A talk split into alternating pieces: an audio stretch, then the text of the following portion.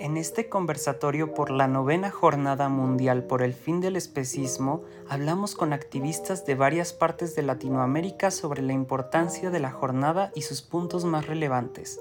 Acompaña a Cristina Camacho desde Ecuador, Nahuel Peña Ayala desde Argentina y a Poli Sotomayor y a David Ángeles desde México en donde el análisis de las políticas económicas capitalistas y racistas que permiten que continúe el uso y explotación de les animales en nuestras regiones es abordado.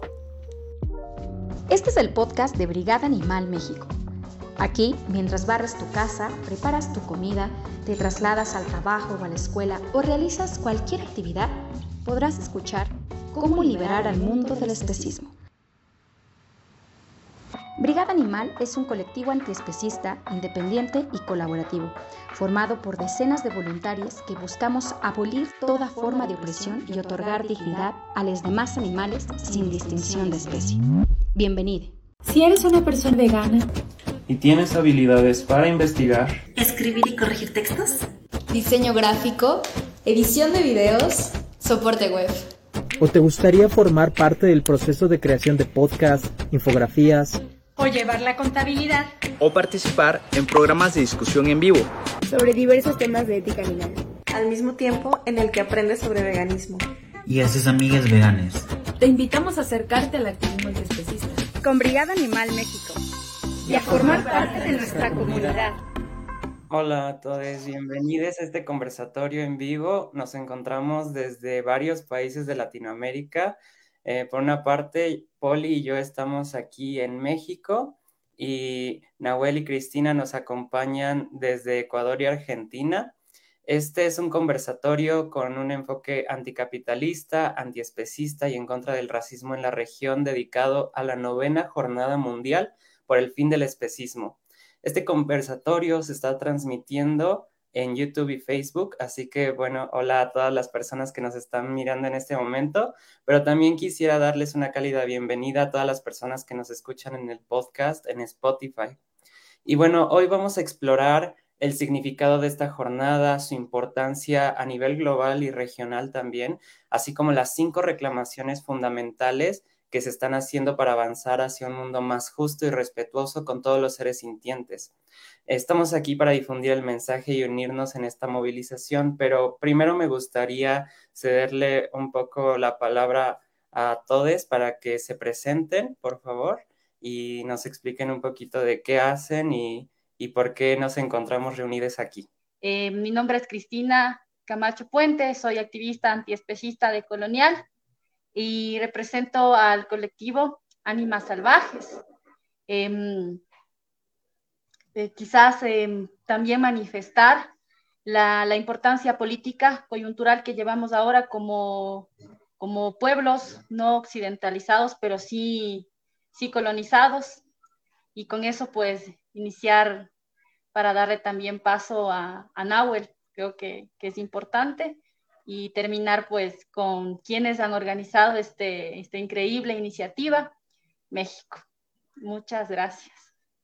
Muchas gracias, Cristina. Nahuel, ¿te gustaría continuar, por favor? Buenas tardes para todos en Ecuador, en México y en el mundo. ¿Estamos? ¿Sí? ¿Se escucha bien? Bueno, gracias por la invitación. Mi nombre es Nahuel Peña Ayala, coordinador de la rebeldía y fundador también del Círculo de Estudios Antiespecistas. Somos una organización, por sobre todo, muy transversal, interseccional, anticapitalista, con un enfoque pensando justamente en, una llegada más llana para todo el mundo, bueno, articulando con, con, todos y una vez más acá presentes para poder participar y sumar desde, desde la parte más sur, desde el hemisferio del continente y que crezcamos en, en estas redes antiespecistas. Así que gracias una vez más. Muchas gracias, Nahuel. Poli, ¿te gustaría continuar? Claro que sí, muchas gracias. Bueno, pues yo soy Poli Sotomayor, soy activista por la liberación total, soy artista, soy socióloga, soy la fundadora de Brigada Animal México y Polifacética y me encuentro muy, pero muy contenta, muy agradecida y muy honrada de poder estar compartiendo con ustedes, con mis hermanos de Latinoamérica, de otros países y que podamos hablar desde un enfoque tan importante que es para nuestra región. Y pues bueno, Brigada Animal México es un colectivo antiespecista, abolicionista, interseccional, con una radical amorosa, no opresiva, que bueno, buscamos que eh, pues sea abolida toda forma de explotación animal desde una óptica que también respete los derechos humanos. Y bueno, pues eso es un poco de, lo que yo hago. Y David, te paso la palabra a ti para que tú también nos cuentes, pues tú quién eres. Muchas gracias. Bueno, yo soy David Ángeles, yo soy artista y activista interseccional aquí en Brigada Animal México, al igual que Poli. Y bueno, yo ahorita estoy un poquito enfermo, entonces perdónenme si me salgo un poquito de la pantalla para sonarme la nariz y así, eh, pero me, siento muy feliz de, estar en este espacio con ustedes y de poder compartir toda esta información tan valiosa a las personas que nos están viendo o nos están escuchando.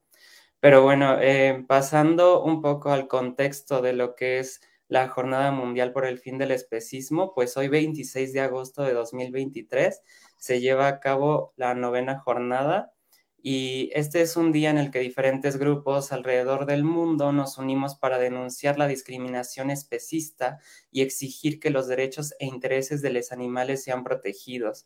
Y bueno, me gustaría cederle un poquito la palabra a Poli, por favor, para que nos explique cuál es el significado de especismo, porque puede que haya algunas personas que nos estén viendo o escuchando que no sepan todavía eh, al 100% de qué se trata esta discriminación hacia los animales. Gracias, David. Sí, pues bueno, partiendo de que no todas las personas eh, conocemos las mismas palabras y que aunque la palabra especismo no es un neologismo, no es nueva, de todas maneras aún no la usamos mucho, ¿cierto? Entonces, el especismo es una forma de violencia, es un sistema de opresión. Así como existe el sexismo por sexo, así como existe el racismo por raza, existe el especismo que es por especie.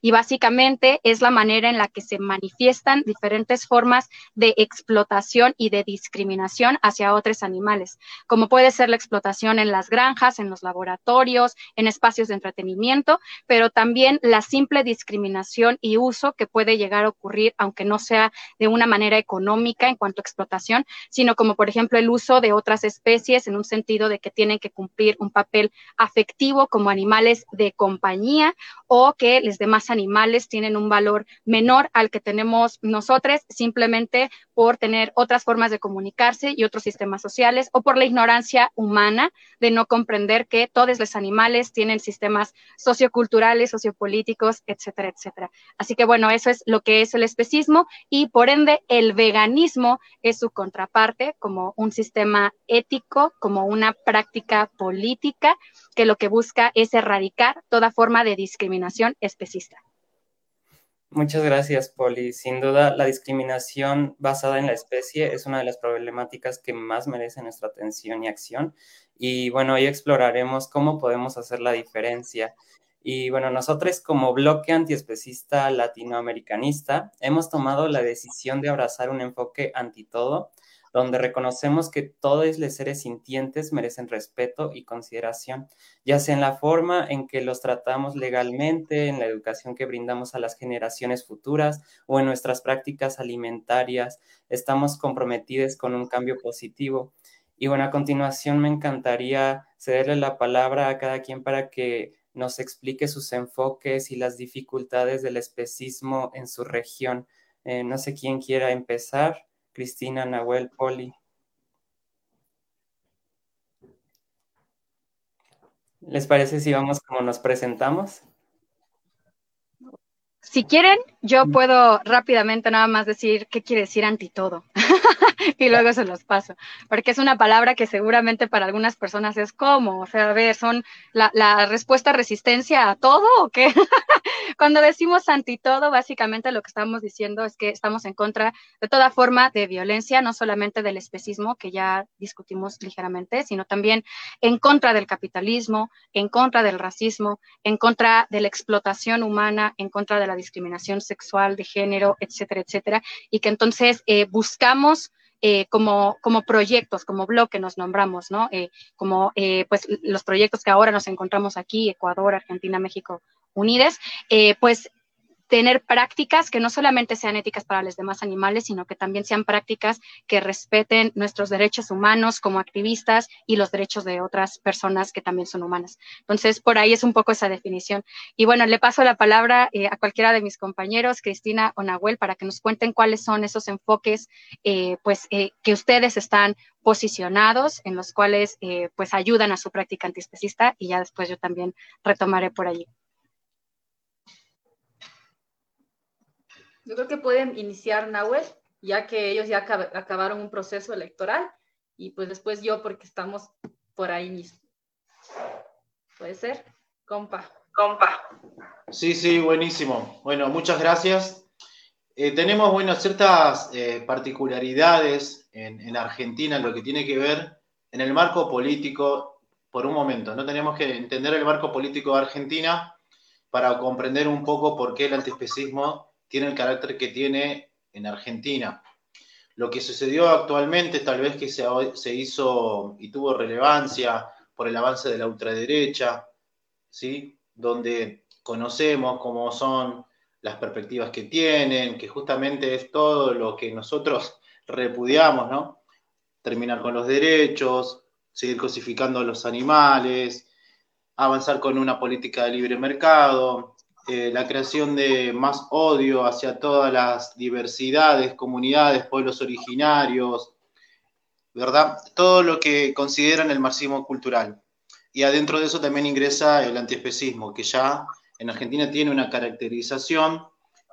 Y también vuelvo a esta particularidad porque en Argentina existe una suerte de progresismo, ¿sí? de la mano del peronismo, el kirchnerismo, que a veces es difícil de comprender desde otros países, incluso de países más cercanos como Brasil y Chile, al cual como colectivo antiespecista, anticapitalista, no adherimos y hay personas o ciertos personajes que toman estas banderas y también las incorporan, ¿no? Hay como una cuestión de apropiarse de ciertos discursos, ciertos relatos. Entonces se vuelve más complejo tratar de tener una perspectiva antiespecista, de llegada popular, con igualdad, con justicia social, donde hay eh, partidos o, más bien corrientes políticas que dicen que vienen a traer la justicia social. Lo que por sobre todo decimos que no puede haber justicia social si en esa justicia social no se consideran los demás animales y tampoco puede haber justicia si no es una justicia antiespecista.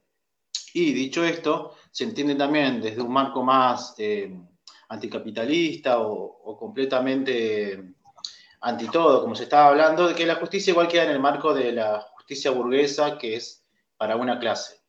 Entonces, lo que se está viviendo ahora para ciertas personas es una novedad, para otros no, porque justamente en un estado de bienestar, estado especista, donde se promueve el agronegocio y por sobre todo las banderas argentinas y la exportación de carne, está en declive esa idea de ese modelo del país y le cae muy bien como un anillo al dedo a este discurso neoliberal de achicar el Estado y terminar con, con todo lo que vendría a ser la politiquería, etcétera, etcétera, el populismo. Entonces, tenemos como dos dificultades en este momento con el antiespecismo, que es traer de nuevo la causa animal, que quedó muy solapada porque hay una pelea entre si se va a salvar el modelo progresista o por uno de libre mercado.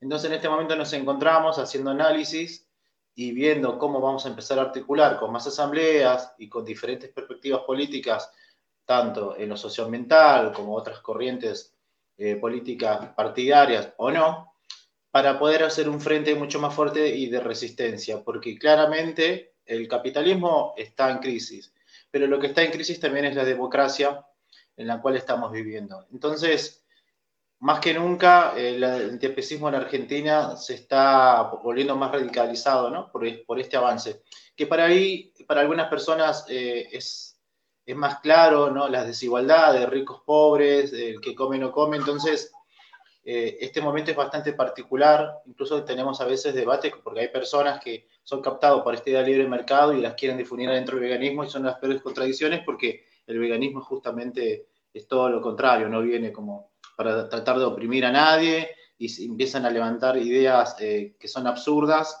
pero bueno, es parte del debate y lo que estamos viviendo ahora, encontrarnos y reunificarnos en un antiespecismo que tenga la fuerza y la potencia para estar en todo el, el marco político que sea necesario. Muchas gracias, Nahuel.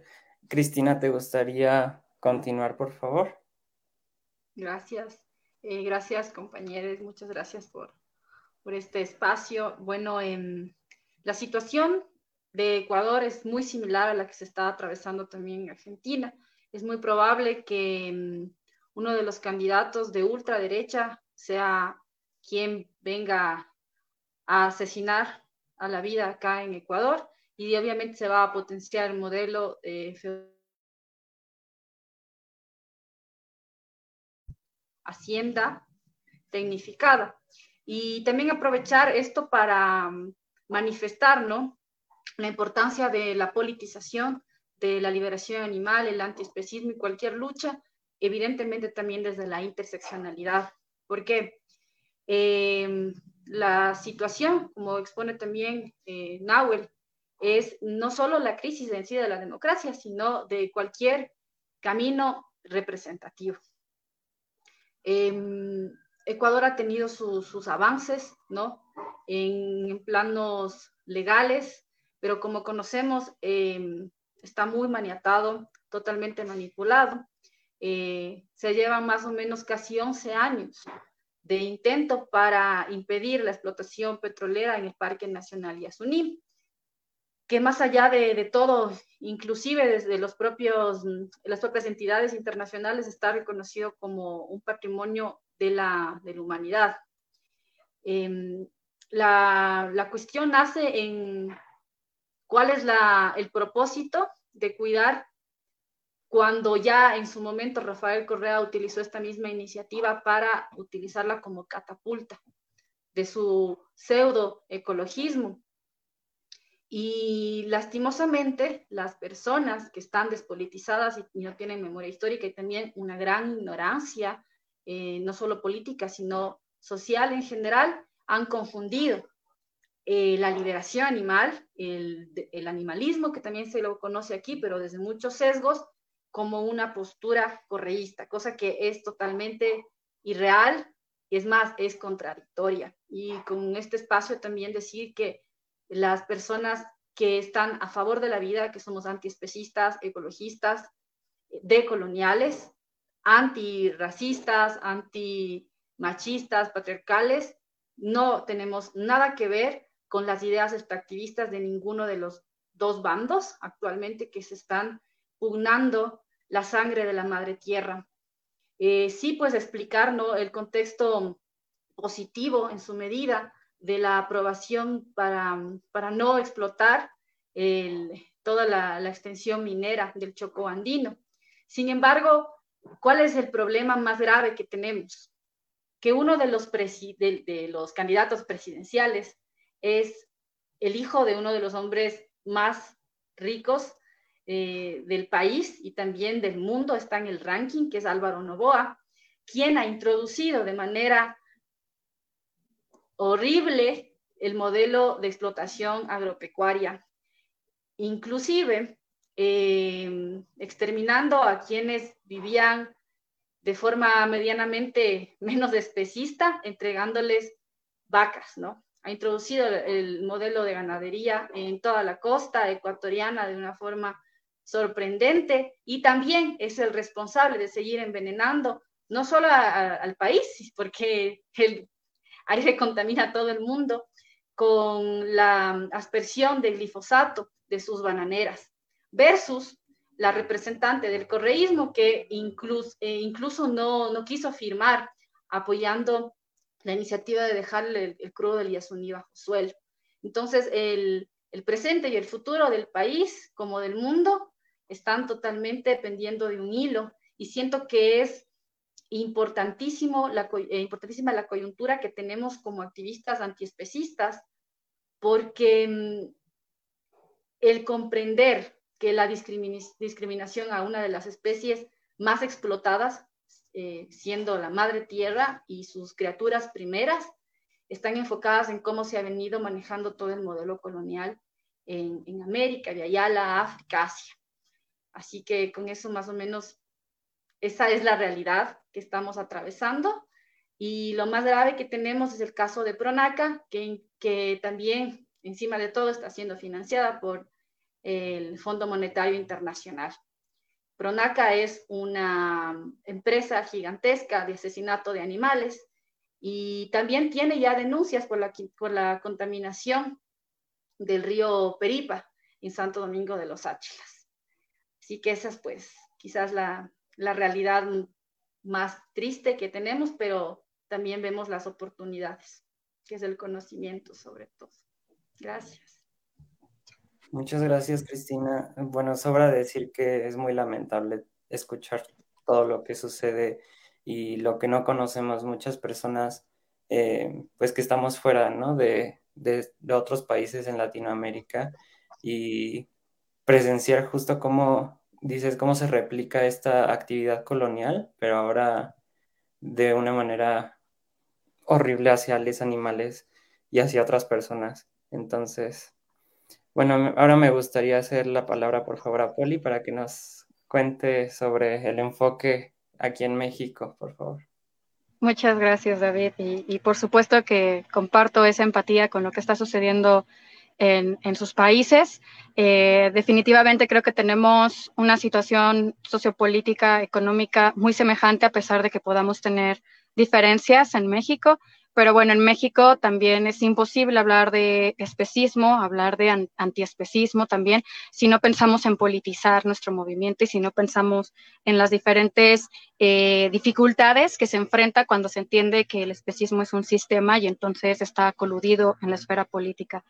En México, como en otros países del mundo, lo que sucede es que tenemos un montón de políticas exteriores que son colonialistas y que además traen de regreso eh, a nuestro país pues prácticas especistas y que además también incluso promueven eh, enfermedades y promueven una injusticia social y laboral dentro de la población, como lo son, por supuesto, pues todo el conjunto de políticas que tenemos del agronegocio, ya sea por eh, la explotación de la tierra para poder hacer cultivos transgénicos y que estos sirvan para alimentar a los animales presos en las granjas, o eh, pues la propia violación de los animales que se encuentran en estas granjas para reproducirles como si no fueran seres sintientes y que entonces se conviertan en productos. Este colonialismo refiere a que, bueno, estas prácticas de las granjas no son algo que existiese en nuestra región. Eh, en México, además, tenemos una alimentación natural y ancestral que se conoce como la alimentación de la milpa, que hemos sostenido siempre eh, como la población manteniendo su alimentación desde el maíz, desde el frijol, la calabaza, la chilacayota, el chile, etcétera, que todavía existe hoy en día en lo que es más del 60% de nuestra región, que es completamente rural en, la mayoría de los estados. Y a pesar de esto, persiste una implantación de políticas para hacer que eh, pues la gente consuma productos de origen animal. Esto porque existen políticas exteriores eh, que se les conoce como la Revolución Verde, una política que se implanta en los años 40 en toda la región y que específicamente en México pues promovía que México se convirtiera en la granja de Estados Unidos y entonces pues México estuviera lleno de todos estos espacios de explotación para después eh, pues en Estados Unidos tener la alimentación y regresar también a México productos derivados eh, pues ya procesados de esta alimentación. Y que no solamente promueve un colonialismo hacia nuestras prácticas alimentarias, sino por supuesto a nuestras prácticas económicas, pero también incluso a nuestra cultura, porque en nuestros pueblos originarios, en las comunidades indígenas, en muchos espacios, no existe este, e, este planteamiento de que los animales eh, deben de ser eh, eh, sobrepoblados y que deben de ser explotados y que se tienen que usar, etcétera, etcétera. Habrá algunas que sí, por supuesto, tampoco hay que romantizar, pero que tiene que ver más bien con que se ha implantado una eh, mentalidad, una ideología y una práctica que es colonialista en todos los sentidos y que además también se promueve desde las políticas con un paternalismo que hace que, por ejemplo, pues el gobierno de Morena, el gobierno de la 4T, de López Obrador, el actual presidente, pues promueve políticas que también ha promovido otros sexenios en otros partidos políticos de regalar animales, exactamente como Cristina ya comentaba que sucede también en Ecuador, regalarle animales a la gente como si fuera producto para que eso coma en lugar de promover que tengan una sustentabilidad alimentaria y que exista una soberanía alimentaria con base en nuestra cultura, sino que pues se hace esta eh, pues eh, violación masiva de vacas, de gallinas, de chivos, de borregos y después pues se les regalan a las personas como si fueran simples productos, a pesar de que además también promueve un, eh, un problema gigante de salud pública que se tiene en México como uno de los países en donde hay mayor obesidad en el, en el mundo y el primer lugar de obesidad infantil y que además, por supuesto, pues apela a que no existe una política popular en favor de los derechos de la gente, los derechos de los pueblos, porque pues eh, la ganadería en México tiene un subsidio altísimo eh, en contraste con eh, pues la agricultura basada en plantas, o sea, la gente que siembra frutas, que siembra cereales, etcétera, verduras, no recibe los apoyos gubernamentales en comparación a los que sí recibe la ganadería, a los que se les dan millones incluso en combustibles, a pesar de que esto contraviene las políticas también ecológicas y los compromisos hacia el medio ambiente que se encuentran en el país. Pero además de esto, creo que es muy importante reconocer que sin un enfoque que pueda ser interseccional, un enfoque que pueda ser antirracista, que pueda ser eh, anticapitalista y que pueda ser feminista, de ninguna manera vamos a poder también avanzar como movimiento político porque seguimos replicando prácticas coloniales y seguimos también replicando problemáticas de opresión hacia otros grupos, ¿no? Algo muy concreto que también veo que sucede en México y en el mundo y que da lugar a las problemáticas en nuestra región para el activismo antiespecista es que eh, la mayor parte de eh, las donaciones, de los apoyos, de los presupuestos a nivel mundial que existen para desarrollar activismo antiespecista. Se le otorga a grupos anglohablantes, a grupos que se encuentran en Estados Unidos y en el norte de Europa. Hay muy poco apoyo para el activismo en nuestra región y en otros idiomas, pero además también para un activismo que pueda ser horizontal y que pueda también entender que no hay que replicar diferentes formas eh, de, prácticas colonialistas, eh, incluso hasta en la forma en la que se le habla a la gente, ¿no? Creo que estamos muy acostumbrados, quienes somos ya veganes, a escuchar, quienes somos ya activistas, sobre grupos de otras regiones como DXC, Anonymous for the Voiceless, este, Animal Safe, que replican también formas eh, prácticas que, promueven pues violencia, imágenes gráficas que promueven también como una como si fuera balanza de quién tiene más valores que otras personas y que al final lo que no hacen es respetar igualmente los derechos de, los pueblos originarios que no respetan las prácticas eh, autónomas y folclóricas de nuestros propios eh, países y que además eh, también pues directamente inciden sobre nuestros derechos humanos cuando nos encontramos en dificultades como activistas para poder hacer nuestro trabajo, porque es dificilísimo hacer campañas antiespecistas cuando no existe apoyo moral, económico, gubernamental, etcétera, etcétera, y pues de dónde salen los recursos y de dónde pues todo sale de, nosotros, de nuestros propios bolsillos, y vemos que somos un, grupo antiespecista en la región que se encuentra también con una crisis fuerte de salud mental y una crisis fuerte económica en, en los demás activistas, porque es muy difícil sostener lo que queremos hacer debido a todas esas prácticas igualmente colonialistas y, bueno, patriarcales, etcétera. Entonces, creo que sin lugar a dudas, hablar de racismo y del problema de nuestra región es importante porque, bueno, estas prácticas en el activismo también, eso es lo que están promoviendo y también porque, bueno, el, solo el 1% de todo el activismo en el mundo es activismo que se realiza para los demás animales. Y de ese 1%, solamente el 1% es activismo para los demás animales en las granjas. Lo que quiere decir que la mayoría del activismo eh, para los demás animales ni siquiera es vegano, es un activismo para los animales carismáticos porque es la vaquita marina, el ajolote, que si, este, no sé, eh, los perros y los gatos, pero no se piensa en los demás animales que están en estas granjas y espacios de explotación con suficiencia. Entonces, definitivamente hay también una crisis de cómo sostenemos y cómo eh, damos pie a que pueda existir eh, mucho más activismo en favor del veganismo y que necesita no solamente abordarse desde la educación, sino también desde campañas y políticas que puedan ser públicas. Y bueno, de esto vamos a hablar un poquito más adelante y le paso la palabra a mi compañero David.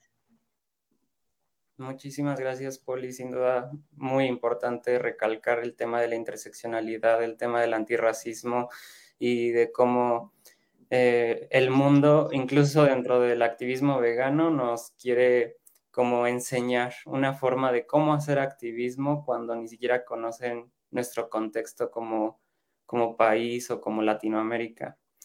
Y bueno, ahora me gustaría que exploráramos las cinco reclamaciones esenciales de la Jornada Mundial por el Fin del Especismo.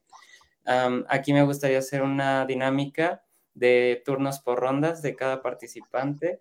Y bueno, empezamos con la primera reclamación, que es un nuevo estatus jurídico, la abolición del estatus de propiedad. No sé si alguien quisiera empezar con, esta reclamación. Bueno, quizás podría quizás podría...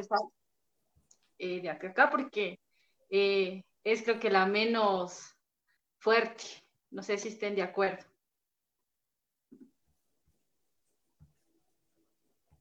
¿Sí?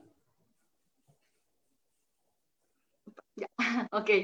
Eh, bueno, hace muy poco tiempo, menos de seis meses, se, intentó actualizar el estatus de objetos, cosas de los animales aquí en el Ecuador.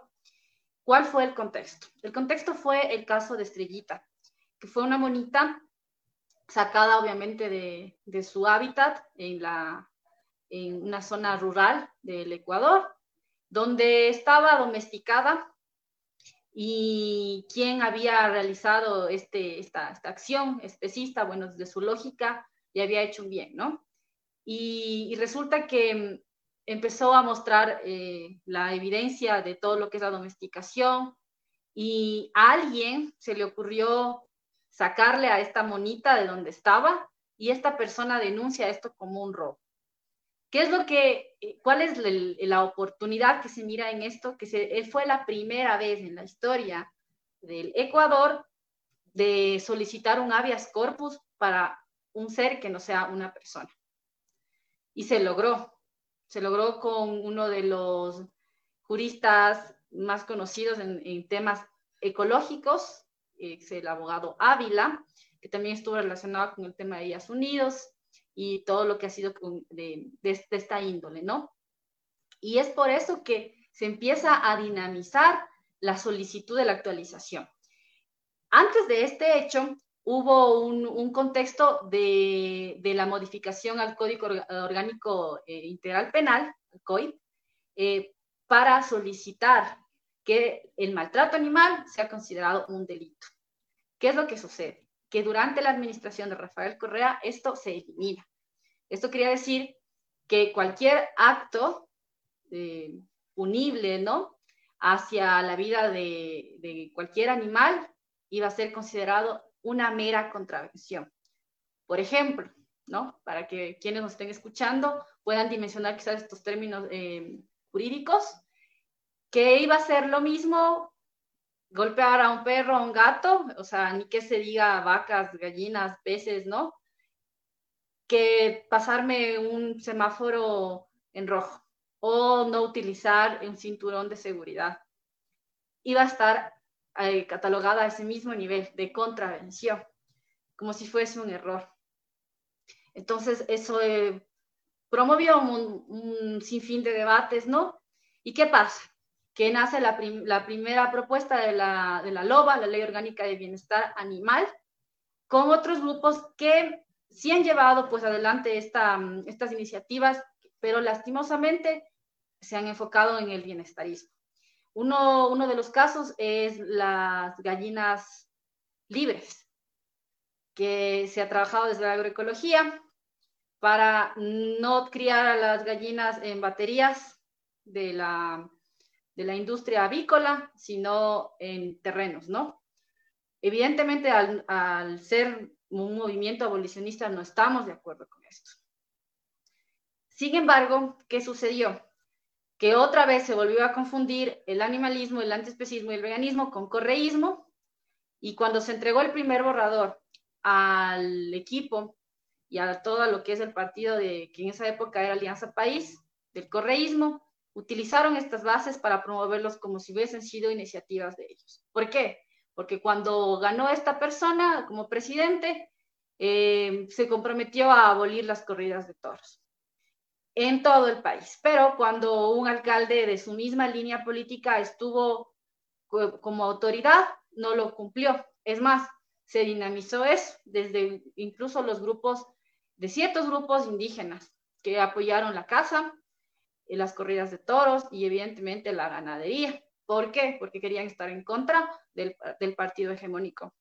Y eso es como se ha ido gestando la cuestión de, del estatus de, de, objetos a, a, seres vistos como respetables y actualmente eh, de lo que se ha podido lograr es que uh, sea en el distrito metropolitano de Quito, que es la capital ¿no? del, de, del país, sí se, se consideren derechos para animales de compañía, bueno, otra vez la, visión utilitarista, perros, gatos y lo que se pueda asumir como mascota. Ahí está, sí, reconocidos como seres sintientes y seres de derechos. Sin embargo, los otros animales, no. Ahora lo que se debate es que se haga una nueva, una nueva categoría que no integre también en la misma área que está considerada las especies silvestres, porque entrarían en otra modalidad. Eso es pues, más o menos como está Ecuador en el plano legal. Muchas gracias, Cristina. Nahuel, ¿quisieras añadir? añadir? Bueno, siguiendo en la línea de los avances o retrocesos, como se lo quiera ver, en la consideración de los demás animales como sujeto de derecho, también sucedió algo interesante. El caso de Estrellita también fue un ejemplo para activistas animalistas del marco jurídico, y para esto voy a citar a la doctora Silvina Peseta, les recomiendo que vayan a su espacio de ética animal, donde hay bastante material y hay papers, y hace poco hubo una capacitación muy interesante que les recomiendo, junto a otros activistas, donde traen, eh, entre comillas, herramientas nuevas para comprender de lo que todo, todos nosotros queremos y de lo que en realidad sucede. Dicho esto es esto. Estamos trabajando con esta idea de sujetos de derecho, considerar a los demás animales personas, etcétera, etcétera. Y parece que es como nuestra realidad o como la perspectiva antiespecista. Y en el ámbito de la jurisprudencia, en el marco de las leyes, hay un desconocimiento total, una mezcolanza total que cuando se presentan pruebas o se quiere avanzar en el marco de lo normativo, ¿verdad? Pasa lo que pasa. Entonces, ahí aparecieron como ciertas, eh, no dudas, sino más bien inquietudes de cómo va a ser la estrategia para avanzar sobre esta idea de sujetos de derecho y no terminar en la nada mismo, porque ¿qué es lo que hace la justicia? Todo lo lleva hacia su lugar y las herramientas que ellos conocen son las del bienestarismo. ¿Qué pasó? Acá también se consideró mm, a dos monas, a, diferentes animales que estaban en un zoológico en la capital, con habeas corpus, que se consiguió que se liberen, etcétera, etcétera, y hubo otro en un fallo que se lo consideró sujeto de derecho a un puma, y con eso como una suerte de, bueno, le estamos dando lo que quieren, lo que pide como algo coyuntural, pero en realidad quedó vacío legalmente porque se consideró sujeto de derecho como un fallo, pero el Puma sigue siendo utilizado y explotado y no sabemos para qué en el marco de un ecoparque barra zoológico. Entonces ahí esta activista hace un análisis de cómo venimos teniendo estas estrategias desde el activismo y algunas personas desde el marco bien eh, de la jurisprudencia de que todavía hay una mezcolanza total, ¿no? Y trajo ejemplo de 11 casos, y de esos 11 casos solamente 3 consiguieron la libertad hacia un santuario, y muchos de los otros, pensando que teniendo la prueba teniendo el conocimiento y teniendo un montón de factores que ayudaban, en realidad retrocedieron y no se consiguió. Primero, la liberación de esos animales, la consideración moral, mucho menos ética, y eh, la palabra sujeto de derecho o, persona queda eh, vacío de contenido. Entonces, lo que mm, nos gustaría eh, que, se traiga, que, que, se debata y que repensemos que tenemos, por un lado, jueces, fiscales y toda una maquinaria que no tiene conocimiento sobre el antiespecismo, sobre el veganismo, entonces, ¿qué toma como ejemplo? Casos de bienestar animal o los utiliza para su propio interés. Y uno de los puntos que recalcaba eh, la, activista Silvina Peseta era que los que sí avanzaron fueron los que fueron apoyados con todo el respaldo del activismo. Se sabe que solamente con la presentación de un habeas corpus, etcétera, etcétera, todas esas herramientas legales, no se puede llegar a, generar justamente, salir lo normativo, lo prescriptivo adentro de la sociedad, ¿verdad? Y es mega importante comprender eso, de que necesitamos entrar por todos lados, sí, avanzar en esta idea del sujeto de derecho, y con esto cierro con esto último, en nuestra constitución hay un artículo, artículo, artículo 41, que dice que todo habitante de la nación argentina tiene derecho a vivir en un ambiente sano. Entonces, lo que dice un activista, en vez de tratar de, querer que la sociedad ya comprenda que los animales pueden ser personas en una sociedad y ser considerados con justicia social, ¿por qué no vamos por la idea de habitantes? Porque ¿qué sería un habitante hoy en día? La naturaleza, los pueblos originarios, los animales, ¿verdad? Hay muchos vacíos ahí que no se comprenden. Entonces, esta idea de habitante puede ser que los animales son habitantes, como todo habitante tiene derecho a vivir. Y también dejaba esta pregunta abierta, otra activista es, cuando le conviene a la justicia burguesa, los pueblos originarios son la naturaleza y cuando no les conviene no. ¿no? Son, los dicen, son guardianes cuando les conviene y cuando les conviene no, dejando de lado sus derechos como personas, ¿verdad? Y tenemos, bueno, unos casos bastante eh, complejos y difíciles hoy en día porque se conoce Argentina, Chile, Bolivia como el triángulo de litio y los que están resistiendo son los pueblos originarios por sobre todo. Y bueno, está afectado todo en nuestro futuro.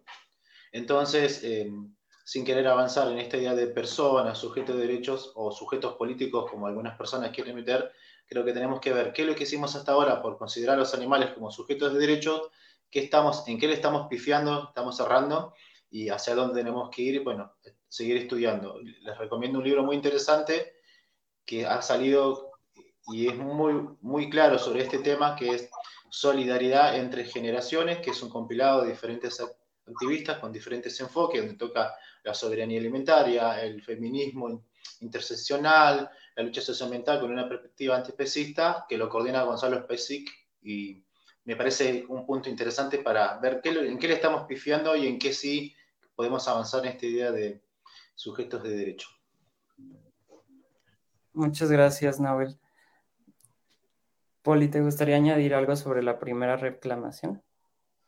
Claro, rápidamente me gustaría compartir que creo que esta reclamación es una que es el centro del especismo. Si los demás animales no fueran considerados propiedades, otra historia tendríamos.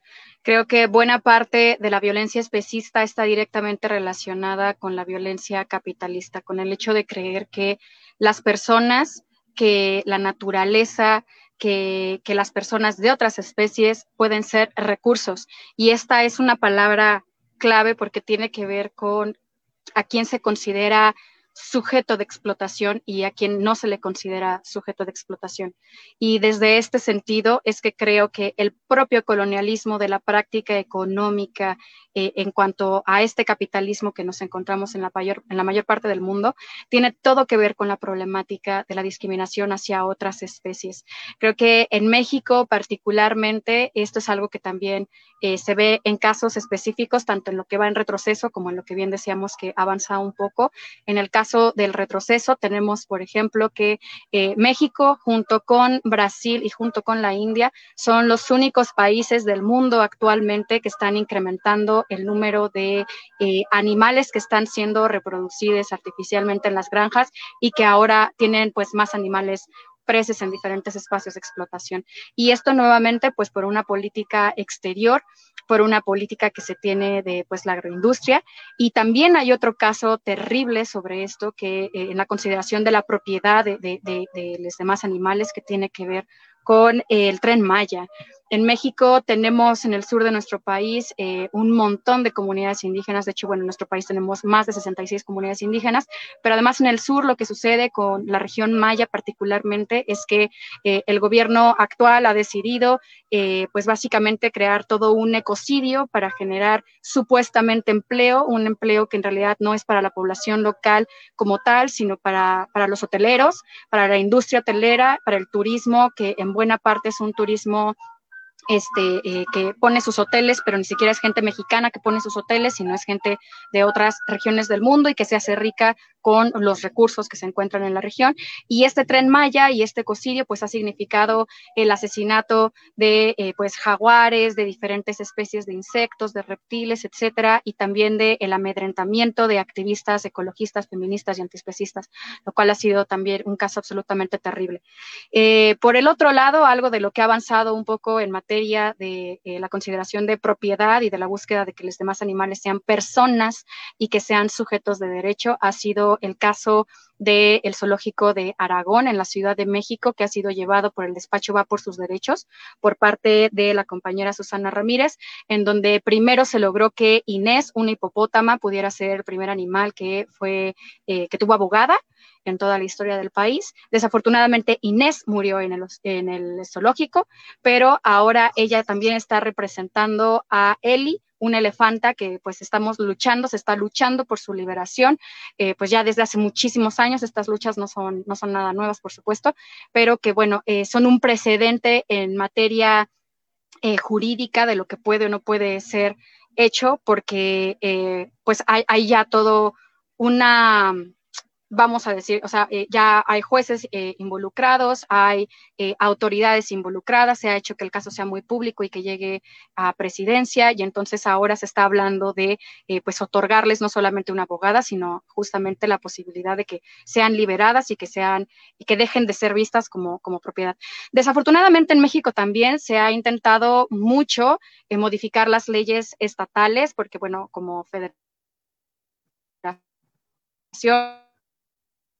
pues aquí hacer que ser vistes como seres sintientes y no como propiedades, pero en los estados en donde se ha conseguido, de todas maneras, eh, eh, el mecanismo judicial no es procedente porque en México la ley nunca se aplica porque el mecanismo judicial no sirve, entonces ni jueces ni policía hacen nada al respecto, aunque alguien esté haciendo algo ilegal, entonces es como si no existiera, lo cual es una tristeza absoluta porque eh, las activistas, las activistas que se han eh, empeñado tanto, que han trabajado tanto, porque en la Constitución de la Ciudad de México, por ejemplo, se plantea que todos los animales son seres sintientes, que tienen derechos y que tienen libertades, de todas maneras no se, no se lleva a cabo. Y de hecho, esa Constitución y el trabajo de los activistas está tan bien hecho que esos derechos no son solo para animales eh, que viven con personas en sus casas, sino que es para cualquier animal, independientemente de la especie. Sin embargo, no se aplica. Entonces vemos que hay una suerte de avance por un lado y retroceso o quizás solo estancamiento por el otro y que forma parte de estas políticas capitalizadas que ven lo que sea como recurso y lo que sea como una propiedad, independientemente de si lo que sea es alguien o si es algo. Gracias. Gracias, Poli. Y bueno, pasamos a la segunda reclamación, que es la educación para la bondad hacia los animales.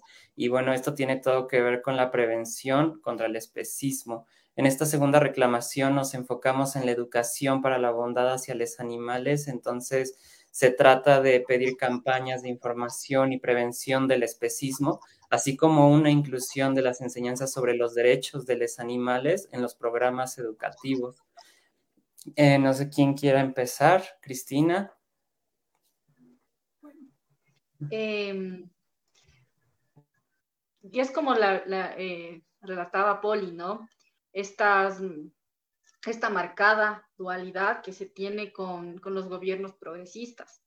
Cuando, cuando Rafael Correa fue presidente, em, impulsó muchísimo la educación intercultural, bilingüe, plurilingüe, y también la, mm, la promoción de espacios de educación, inclusive cerrando ciertas, mm, ciertos eh, canales completos, ¿no? Medios de comunicación masiva, de información, realidad de transmisión, para salvaguardar el bienestar y de, niñas y niños. Ahora, evidentemente eso ya ha terminado y ahí hubo cierto adelanto, pero ¿cuál era la cuestión? Que se hablaba sobre el respeto discursivamente, ¿no? De la madre tierra, mientras los proyectos de extractivistas estaban en la mega industria. Se hablaba sobre la alimentación y la soberanía alimentaria. En un inicio no se firmó el, el ingreso de transgénicos, mientras iba avanzando la administración de esta persona, aprobó el ingreso de transgénicos de, una forma así brutal y ya se habían abierto todo el tema de las barreras arancelarias también y se ingresaron montones de alimentos, no solo de origen animal, sino que tenían aditivos que promueven la adicción a los mismos. Y en ese punto eh, se sostenía este discurso de acariciar perros, ¿no? gatos, eh, no, no, no, potenciar ni financiar el tráfico de especies en la Amazonía, pero las recetas que compartían eran evidentemente especistas, ¿no? Y también se empezó a promover el consumo de lácteos. Entonces, el gobierno, en conjunto con las instituciones académicas y educativas, en este caso fue la Universidad Politécnica Salesiana, junto a su laboratorio de biotecnología que impulsaron y prácticamente obligaban a, las escuelas a que le lleven allá a los grupos de, estudiantes y reciban dos horas de puras mentiras justificando el consumo de lácteos. Es más, la mayoría de basura que existe en la Amazonía ecuatoriana es del, del desayuno escolar. ¿El desayuno escolar cuál era? Soya transgénica con aditivos, leche también de eh, vacuna, atún y enlatados en general. Entonces, ¿por qué yo lo uno como un tema de, la educación para, eh, para la bondad con las, con las especies animales? Es porque empezó desde ahí la cuestión. Y por otro lado, que se empezó a difundir muchos videos de crueldad animal y en realidad no se hizo absolutamente nada. Y actualmente, como se vive una ola de narcopolítica y delincuencia organizada en el país, es un tema que no se ha tocado en absoluto y que en su momento, cuando yo estuve en una de las organizaciones eh, abolicionistas, sí se llevó a cabo. La organización ya no está activa por el momento y es algo que sí se, se ha tocado el día de hoy, que es eh, la lacerada salud psicológica y funcional que tenemos como activistas, dada por esta propia depresión y el contexto que, que no favorece, pero que a la final, siento yo, no es una cuestión muy quizás subjetiva, modo de comentario, nos va a empujar a, a ese camino, a la empatía, al, al, discernimiento real que, que, se tiene. ¿Por qué? Porque en Ecuador específicamente tenemos el Ali Kausai, que es el buen vivir o el vivir en armonía con la madre tierra, y eh, independientemente de la, de la visión partidista que se le quiera dar a eso, eso está en nuestros genes y siento que, que sí se está despertando de, de alguna manera. Muchas gracias, Cristina. Nahuel, ¿te gustaría añadir algo sobre esta reclamación? Sí, bueno, voy a, algunas líneas sobre el marco político y los proyectos que tenemos, que en eso yo creo que hemos sumado un porotito. En, en el ámbito antiespecista, en Argentina tenemos mucha formación en, en todos los niveles educativos y por fuera de, de toda institución. Creo que es algo muy particular de Argentina que tiene que ver con la construcción de una educación, la defensa de la escuela pública. Entonces, tenemos un proyecto antiespecista que está en proceso, obviamente, con un montón de profesores, maestros, gente allegada a la educación, porque creemos necesario justamente que exista en, el marco público la idea o el currículum o, fomentar el respeto hacia los demás animales y se, se lo ve muy viable. Entonces, es un, un que está sumando. Esto es en el marco de Buenos Aires, pero las compañeras de Sin Cadenas en una provincia, en un estado hacia el sur de Argentina, que vienen trabajando un montón de políticas públicas antiespecistas, ya avanzaron con un proyecto, fue aprobado en su provincia, en su estado, y todavía no tiene el marco legal por, bueno, por esta burocracia que conocemos de, de jueces, etcétera, etcétera, pero sí, ha sido aprobado. Entonces, va a empezar, obviamente sabemos que como todo proyecto necesita el acompañamiento em, de, todos, en las escuelas y por fuera de la escuela, con la familia también, para que se empiece a debatir y estudiar eh, la animalidad y el respeto hacia los animales desde eh, la escuela, desde el aula. Para eso también estuvimos interactuando con Aula Animal de España y, y, estamos en ese proceso de capacitación porque, bueno, queremos dar ese debate y creemos que es necesario esas políticas públicas antiespecistas con un marco educativo y bueno, particularmente, bueno, de a poquito hablando con los sindicatos de maestros y maestras para, para debatirles porque están todavía un poco distantes, por suerte hay bastante apertura en el marco institucional, ¿verdad? Pero creemos que la educación pública tiene que existir esa educación de hoy en día tiene que ser considerada también con las herramientas que hay, entonces crear aplicaciones, aparte de material didáctico, etcétera, etcétera, y acercarlo a la comunidad. Entonces lo, vemos viable y ya está encaminado. En Argentina, por lo menos, lo que tiene que ver con eh, el aula animal en sí, el respeto hacia los demás animales. Ahora, en noviembre o antes, va a salir en una revista de, de Colombia, Sociedad y Animales, todo un, artículo sobre esto, pedagogías alternativas, antiespecistas, en, República Argentina, pero igual vamos a estar compartiendo material y nos pueden escribir para eso. Muchas gracias, Nahuel. Sí, sin duda es muy importante llevar este tema a las aulas. Poli, ¿te gustaría continuar, por favor? Claro, muchas gracias. Sí, pues voy a tratar de ser breve eh, para que nos dé tiempo de revisar las demás reclamaciones. En México tenemos una situación de mucha pobreza educativa. Esto lo digo no solamente en un sentido de que el acceso a la educación eh, pues sigue siendo difícil, sobre todo en entornos rurales, en ciudades, bueno, ya es algo que está generalizado, sino también me refiero a que los materiales educativos en muchos sentidos pues están bastante por debajo de lo que podríamos decir que es eh, una necesidad ética.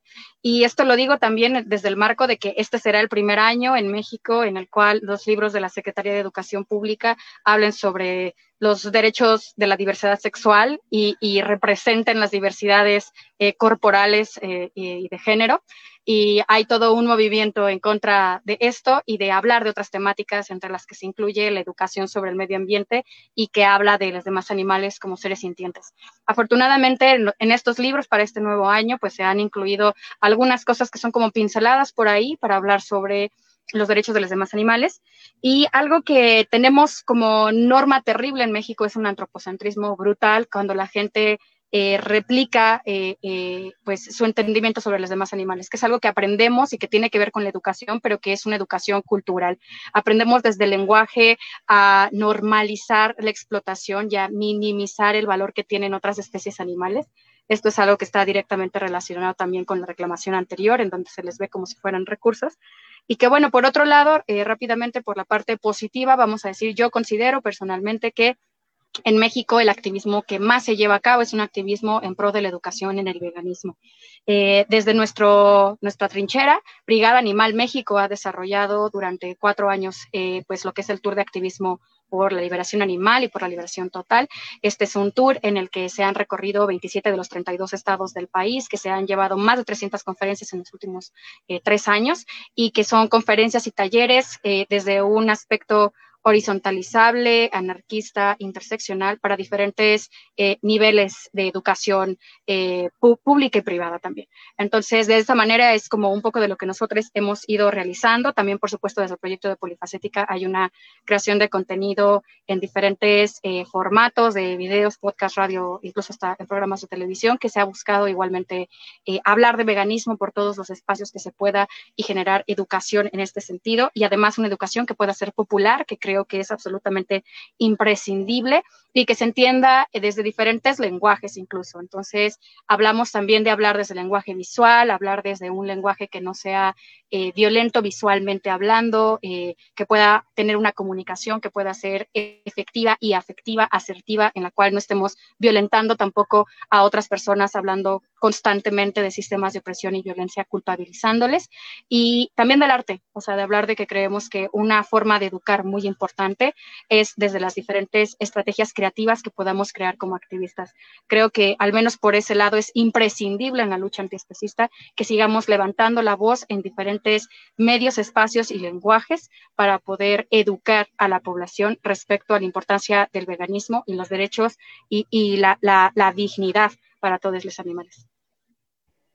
Muchas gracias, Poli. Y pasando a la tercera reclamación que, que, está muy conectada con esta segunda reclamación y trata de una cultura alimentaria pacífica y hablamos del fin de la pesca, el cierre de mataderos, ya que muchos animales son asesinados para consumo humano, pero la existencia de veganes alrededor del mundo demuestra que pues no es necesaria esta, este asesinato. Así que pedimos un cambio hacia la cultura alimentaria que sea pacífica y que sea basada en plantas con el fin de abolir la matanza de animales y los impactos ambientales asociados a esta.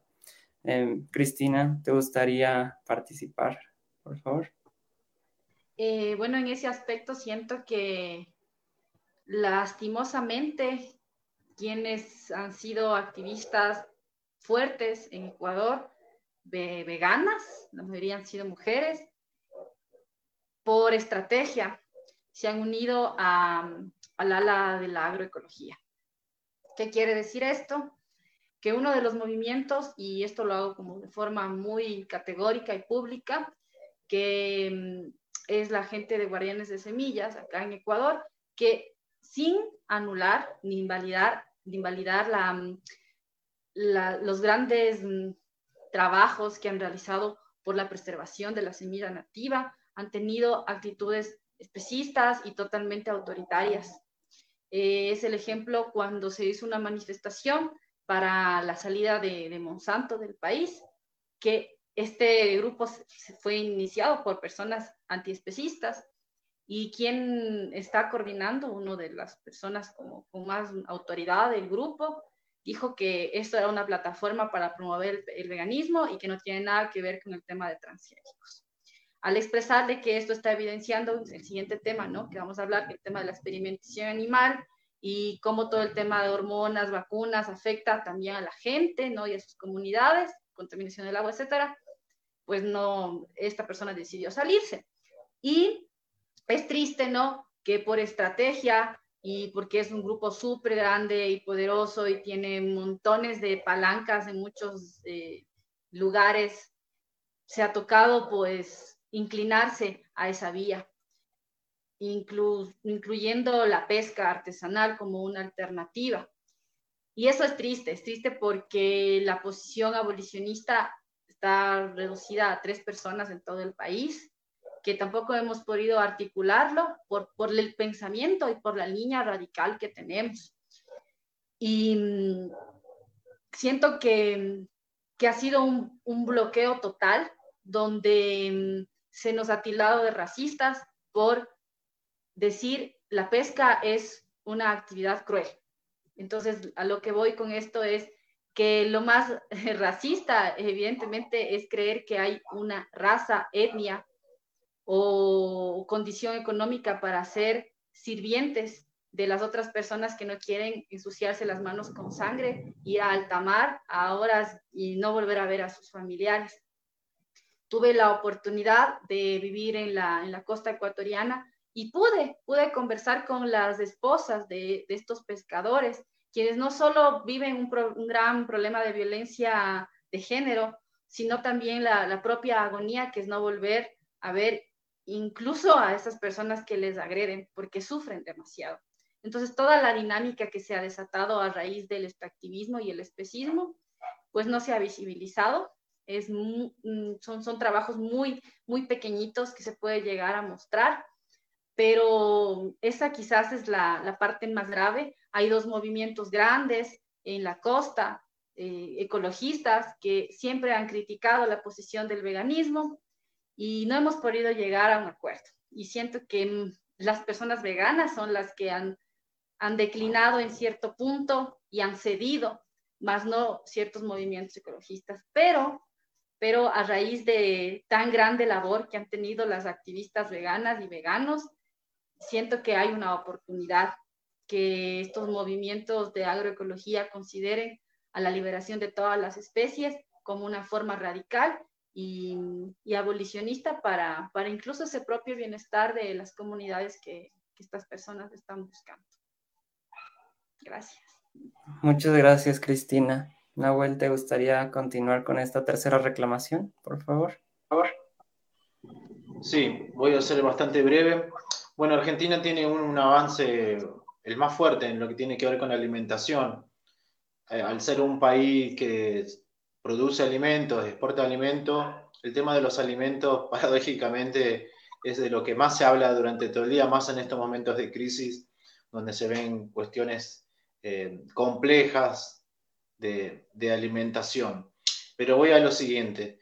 El movimiento vegano focalizó mucho en Argentina en un cambio de alimentación, entonces las personas asocian fácilmente que veganismo es no comer carne, no comer animales, ¿no? Como lo llaman, es algo mediático, está en todos lados pero está muchas veces asociado, no digo que en general, a una cierta clase social pudiente. Entonces, eh, ciertos grupos, en los cuales nuestro colectivo es parte, que venimos trabajando hace un tiempo, es llegar con este tipo de alimentación, ¿verdad?, a la parte más eh, castigada por la sociedad, a las barriadas, a los lugares donde nunca llega nada de información y conciencia y mucho menos la agroecología. Entonces empezamos a trabajar con huertas comunitarias por mujeres que alimentan a su vez ollas populares y hay en casi todas las provincias, en muchos barrios, ese tipo de olla que alimentan todo un barrio, que son sostenidos por esas mujeres y están produciendo también sus propias huertas para, con alimentos eh, agroecológicos. No son todavía basados en plantas, ¿por qué? Porque, bueno, sabemos que el especismo es estructural y hay muchas carencias, pero hay una gran apertura. Eso, por un lado, está bueno. Entonces, hay una resistencia y hay una apertura. Obviamente que hay muchos conflictos. Está, por un lado, la ecología, el movimiento agroecológico más conservador, y hay un movimiento agroecológico que sí se está unificando lo vegano. En particular, lo que hicimos nosotros es eh, apuntar a ese, mm, a ese lugar de la sociedad y hablar directamente de veganismo y de una alimentación basada en plantas y hemos conseguido tener un recetario que se distribuye en todo el país basado en plantas y está dando sus frutos ¿eh? porque justamente es, eh, como decía, ¿no? La gente que está más marginal, eh, la que está más castigada, de donde los medios los tratan peyorativamente como gente que no trabaja, que vive del Estado. Y hemos incluso compartido experiencias muy buenas con esta gente, con estos comedores, y creemos que va a seguir avanzando adentro de este movimiento social, ¿verdad? Está muy asociado al movimiento piqueteros, que si no lo conocen, otro día podemos charlar, donde es justamente el que sale a la calle todo el tiempo para pedir alimentos. Así que en ese sentido tenemos bastante material, bastante experiencia y, apostamos mucho a que crezca esta información, esta conciencia, porque justo tenemos uno de los puntos claves para llegar con el veganismo y por sobre todo con la justicia que, que promueve el antiespecismo. Muchas gracias, Nahuel. Eh, Poli, ¿te gustaría continuar con esta reclamación? Claro que sí, gracias. Sí, pues bueno, sin lugar a dudas creo que es difícil hablar de veganismo si no se habla de alimentación, aunque no imposible. Recordemos que el veganismo no es una dieta. Sin embargo, eh, dado que la mayoría de los animales que se encuentran siendo objetificados y explotados en, el planeta son animales que se encuentran en las granjas para una explotación, para la alimentación, pues no se, no se puede no pensar en la alimentación.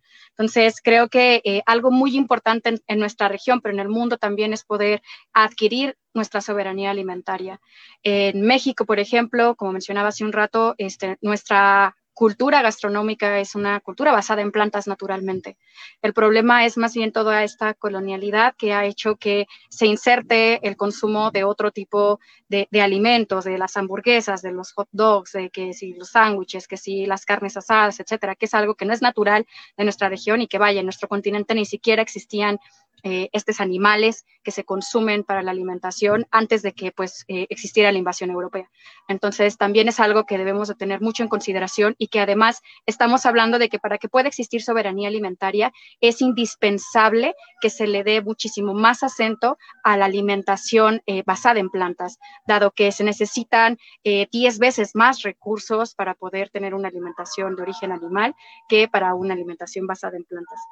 Eh, algo que creemos que es central para que pueda existir eh, pues una transición alimentaria, por supuesto, es la política pública en cuanto a lo que tiene que ver a los subsidios. En México y en el mundo existen subsidios para los alimentos de origen animal. Y en México, además, Brigada Animal México, junto con la Red Veganas Antiespecistas y eh, Granjita TIH, hemos hecho una investigación masiva muy importante que ha derivado en una petición en change.org que se llama Subsidios Justos, Alimento y Vida para Todos, que justamente lo que nos muestra es que en México se gastan casi 113 mil millones de pesos al año en subsidios para la ganadería, para la pesca, para la transportación de la agroindustria y que pues básicamente son eh, recursos que pueden eh, dirigirse, ligarse directamente a lo que es el especismo. Este dinero no solamente pues estamos hablando de dinero público que debería de, de reacomodarse de otra manera, sino que específicamente estamos hablando de que este recurso de subsidio no existe, por ejemplo, para los emprendimientos basados en plantas, ya que decir los emprendimientos eh, veganos que están politizados y que es un total porque además también lo que sucede es que es muy difícil crear una competencia justa, porque entonces con subsidios la producción producción entre comillas, por supuesto, porque es un eufemismo, ¿verdad? La explotación animal que existe de alimentos de origen animal, pues a la, cuesta eh, una, no sé, tercera parte, hasta una décima parte de lo que cuesta producir eh, un producto eh, alimentario basado en plantas, que debiera de ser al revés.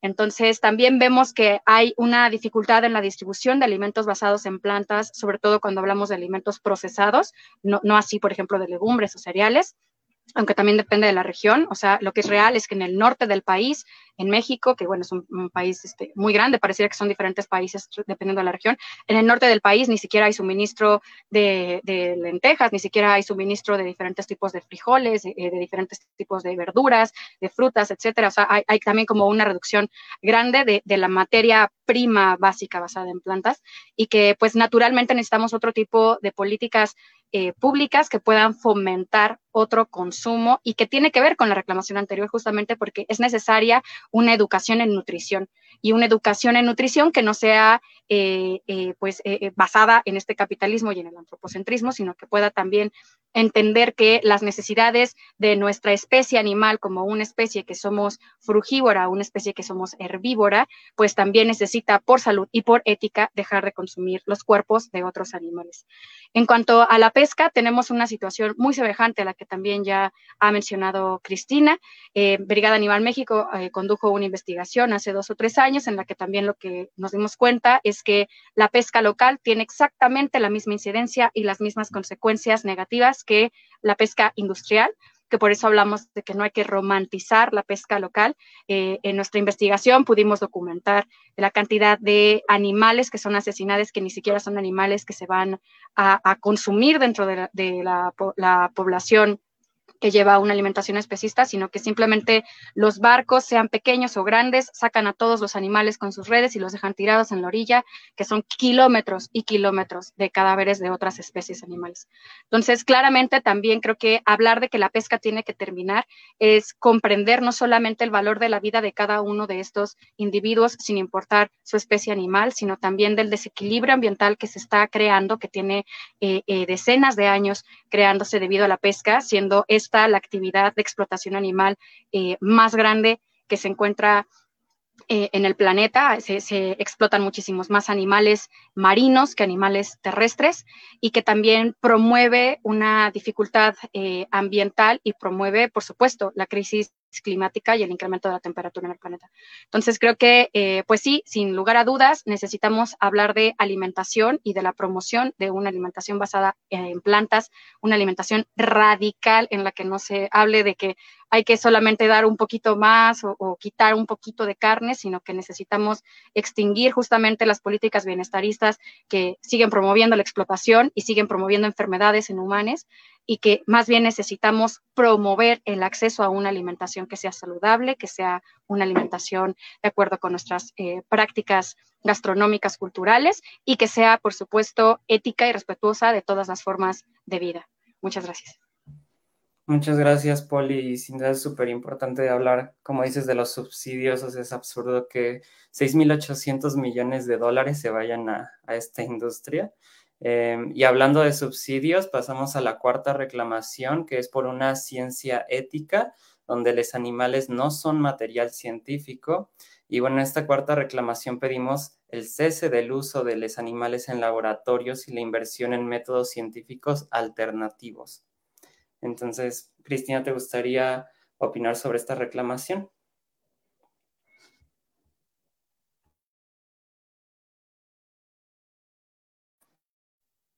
Ahí estoy, perdón. Muchas gracias. en Ecuador, en el tema de experimentación animal se, está pues literalmente en pañales. Ecuador es uno de los países que aprueba y no solo legitima, sino que necesita y demanda la experimentación animal para cierta comercialización de algunos productos de uso, obviamente, de, personas, ¿no? Eh, es muy parecido al, al, que manejan en China, porque ha sido pues algo que aparentemente a nadie le importó.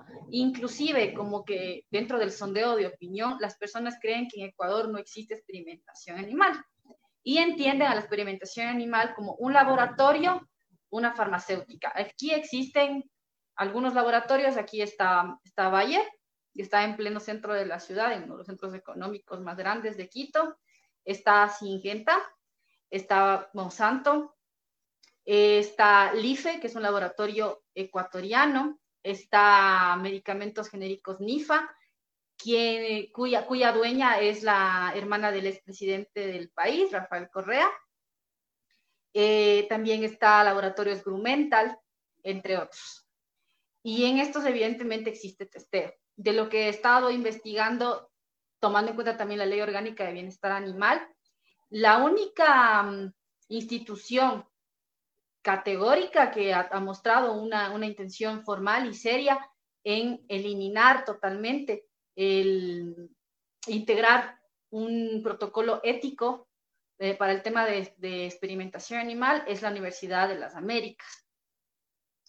Eh, y ellos tienen su propio protocolo donde han integrado, por ejemplo, la tecnología con hologramas, con células biologizadas, ¿no? Y porque también em, yo sé que, bueno, posteriormente van a hablar de, de, la experiencia que ha habido en Argentina como en México en este tema, que ya hay modelos, o sea, la propia biotecnología lo está, lo está contemplando, pero actualmente ese es el único pues avance que se ha podido tener, tomando en cuenta las denuncias que hubieron, por ejemplo, con una de las universidades estatales acá, la Universidad Central del Ecuador, universidad pública, que estaban pues saliendo a la calle a secuestrar a canes que estaban en situación de abandono para realizar sus procedimientos de experimentación, extracción de órganos, etc.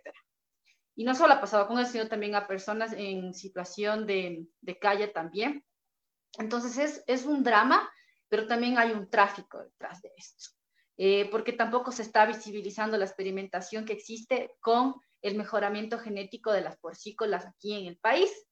Entonces, estas, como es aquí todo, la Matrix es tan, tan desquiciado que se encuentran muy cerca de las propias mm, zonas de conservación ecológica. Está la zona de conservación ecológica que puede ser un corredor, un bosque, un parque protegido, y más abajo encuentras ya eh, explotación lechera, y al lado de eso están las, las granjas de mejoramiento genético. Y también por el propio modelo pues capitalista que tenemos y, y colonial patriarcal, es que se está importando incluso eh, material genético, semen de cerdos, de toros, de, mm, como es también carneros, ¿no? Eh, chivos para el mejoramiento de las especies de acá. Y ese modelo sí fue instaurado por, por Rafael Correa, por este partido supuestamente animalista que no tiene nada que ver. y soy muy como reincidente en este discurso para poder explicar eh, a nivel contextual, ¿no? Cómo, cómo, se está manejando, porque nos sentimos maniatadas de muchas formas. Entonces, em, lo, que así, lo que sí ha habido, y es el tema de los emprendimientos ecológicos, veganos y libres de crueldad. Entonces, por la propia eh, riqueza que se tiene en el país a nivel biológico, es que muchas, muchas personas, no solo ya no empresas, sino em, espacios de, elaboración de, fórmulas de origen vegetal han tenido una gran aceptación actualmente en el país. Y a pesar que la ley les está obligando a tener un testeo, como no hay esta implicación de ser elementos sintéticos, pues han podido sobrellevar esta, esta situación sin mayor problema. Entonces, en ese lado, siento que sí ha habido bastante eh, adelanto en el país, que lastimosamente está por el lado del consumo.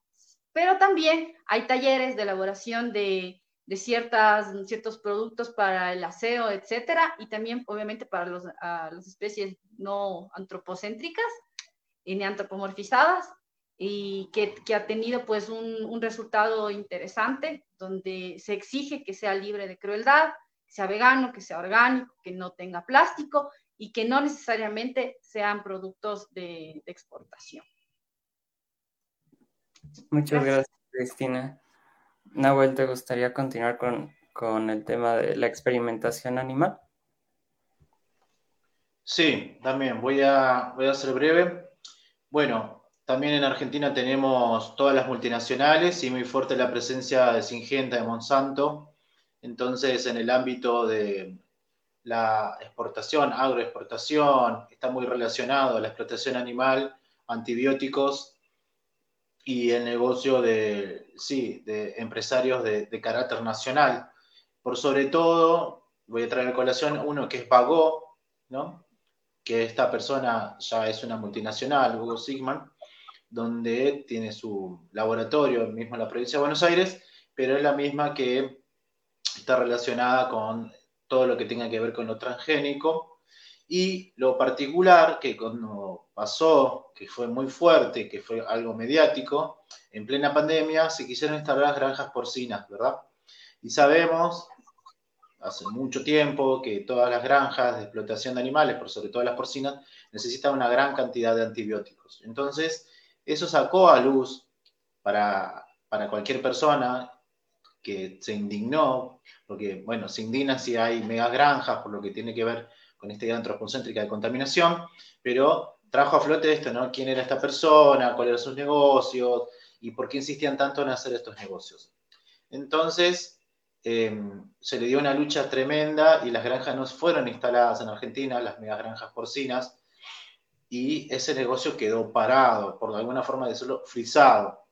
Pero siguen haciendo negocios con, con todos los transgénicos y con todos los eh, empresarios de, que son en realidad en Argentina solamente 30, es un oligopolio, 30 empresas, 36 empresas, perdón, y van mucho de la mano de todas estas personas que están haciendo sus negociaciones. Porque después lo que tiene que ver con productos de acero, productos que venían siendo testeados en animales, eh, un cambio en la sociedad de consumo donde cada vez se pone más exigente, que sean ecológicos, que, no, que no sean testeados en animales, todo eso, ¿no? Hay una suerte de vegan washing, pero también hay una suerte de, de minis empresas o, de gente que está buscando lo sustentable y tiene que, mucho que ver en la incidencia de que la gente no quiere ya eh, la experimentación animal.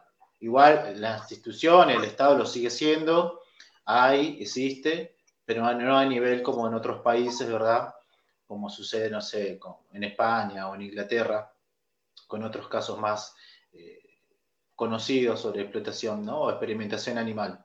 Entonces hay una suerte de como aire fresco y a la vez lo más fuerte de los laboratorios de experimentación animal está asociado a grandes empresas que, que están ahí, ¿no? Como en la sombra haciendo los negocios y están muy prendidos en el Estado, entonces son difíciles de, de encontrar, de visibilizar y que la gente los pueda separar, ¿no? Imagínense, el CEO de Singenta hasta hace poco era asistente al presidente. Entonces es un círculo muy vicioso.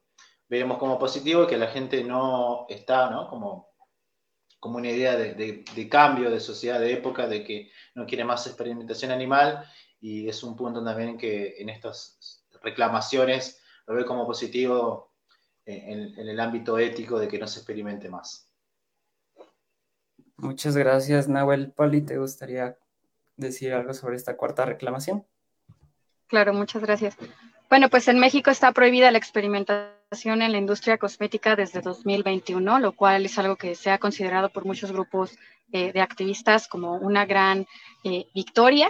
Eh, yo no es que no crea que es un gran trabajo, sin embargo, de todas maneras voy a hablar del problema que es la experimentación en otras industrias, porque creo que en realidad esto es algo que es como tapar el sol con un dedo, porque, porque en realidad en nuestro país sigue siendo legal la importación de productos que están experimentados con animales y aunque no se puede experimentar en México, se aprueban esas prácticas si es que el producto viene de, otros sitios o si trae eh, productos de origen animal, que son dos cosas distintas. Entonces, en muchos casos, pues claro, el producto no está siendo eh, ya testeado, pero de todas maneras trae miel de abeja o trae lanolina o trae pues toda la gran cantidad de productos este, que vienen de la explotación animal y que se encuentran en shampoos, en jabones, etcétera, etcétera, eh, dentro de la industria cosmética. Entonces siento que aquí es un poquito como que es una victoria, mm, no estoy muy segura de que así lo sea, ¿no? Eh, pasa algo parecido eh, con lo que eh, es un caso muy público, lo que sucede con L'Oreal, por ejemplo, que L'Oreal es una empresa que a pesar de que no experimenta con animales, eh, sus productos cuando llegan a China y a otros países, para que puedan ingresar al país, se tienen que experimentar en animales para que tengan como un visto bueno y que entonces, pues en realidad ya no importa cuáles son las políticas de, de la empresa como tal, ¿no? Aquí pasa eso a la inversa un poco, por toda la gran cantidad de productos que pues entran a México de importación. Y bueno, acá creo que además eh, hay una gran problemática que es también el entender que en términos muy específicos, eh, hay otras industrias que experimentan, no solamente la industria cosmética, está la industria farmacéutica, por supuesto, de la que ya han hablado, pero también encontramos que está la industria automotriz, la industria del entretenimiento y otras más que experimentan en animales, ¿no? Sabemos que, por ejemplo, eh, los militares experimentan muchísimo con animales, los equipos eh, de guerra, las, armas, la industria automotriz experimenta también con primates y con otros animales eh, para poder saber si los equipos matan o no a la persona que está conduciendo un vehículo, algo que es por, eh, por, supuesto brutal, algo que además eh, es este, innecesario absolutamente. Eh, también tomando en cuenta que en todos los casos también los productos tienen que ser experimentados sin importar la industria en humanos, en humanas. Entonces, esto significa que eh, la experimentación animal es un filtro innecesario y que sobre todo hablando de la industria farmacéutica, de la experimentación en vacunas y medicinas, es innecesario porque de cualquier manera nuestro código genético no comparte ni las enfermedades ni las eh, eh, formas en las que éstas se manifiestan necesariamente con otras especies.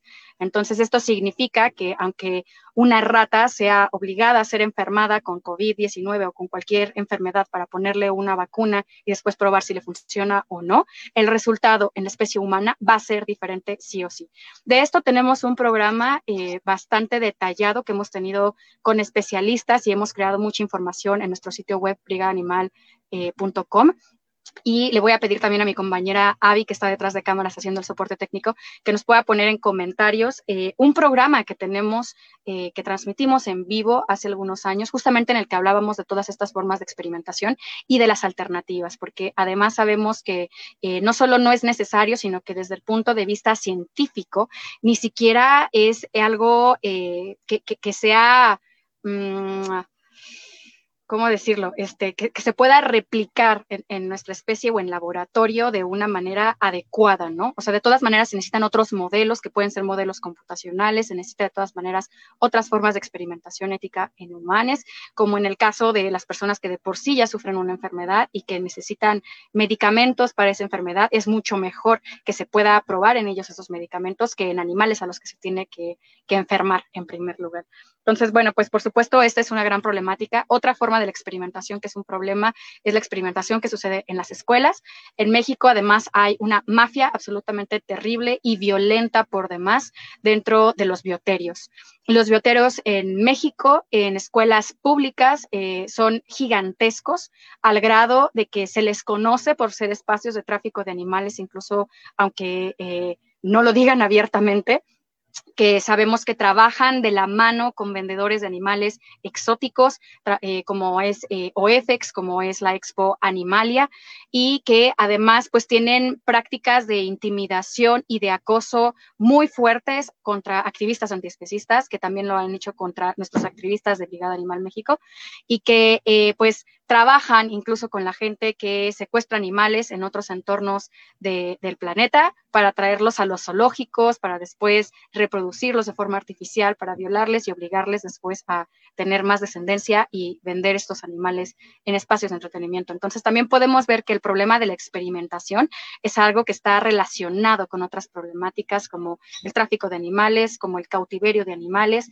y que bueno, creo que es una gran, gran problemática que por supuesto requiere eh, otra legislación y que eh, está cerrada no solamente eh, pues la conversación a nivel legislativo para hablar de esto, sino también incluso dentro de las universidades. O sea, son muy pocas las personalidades antiespecistas que están dispuestas a hablar de esto, que están comprometidas con el tema y desafortunadamente la mayor parte de la gente, de las científicas y científicas que se encuentran alrededor de las universidades hablando de experimentación, apoyan eh, pues todas estas prácticas, eh, incluso en muchos casos sin tener conocimiento de si son o no útiles en primer lugar para la salud humana.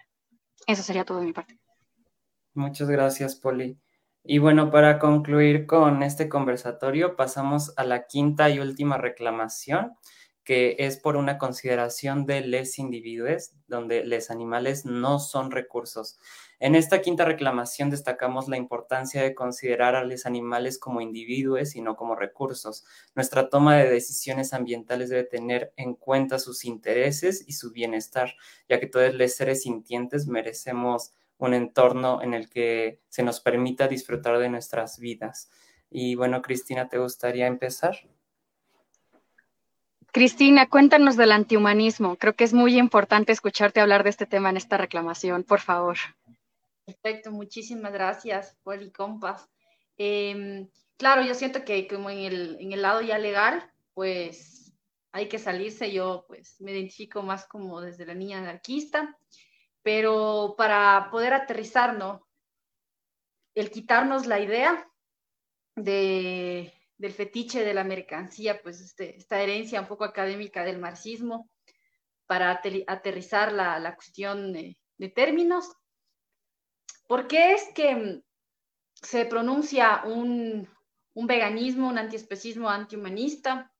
Eh, también por eso pues me puse mi, mi camiseta, que, que, es la que, que, inició todo cuando se empezó a trabajar por el tema del Yasuní y que está en lengua eh, Shuar, ¿no? eh, indígena de la Amazonía, de los 12 pueblos y nacionalidades. La dinámica en cómo se gesta el lenguaje, ¿no? Por, por ser pueblos colonizados, esclavizados, es esta, esta lógica de separar a la madre tierra, de fragmentarla a través de la propia lengua. Al ser occidental es dual, eh, está polarizada ¿no? en dos visiones, el cielo y el infierno.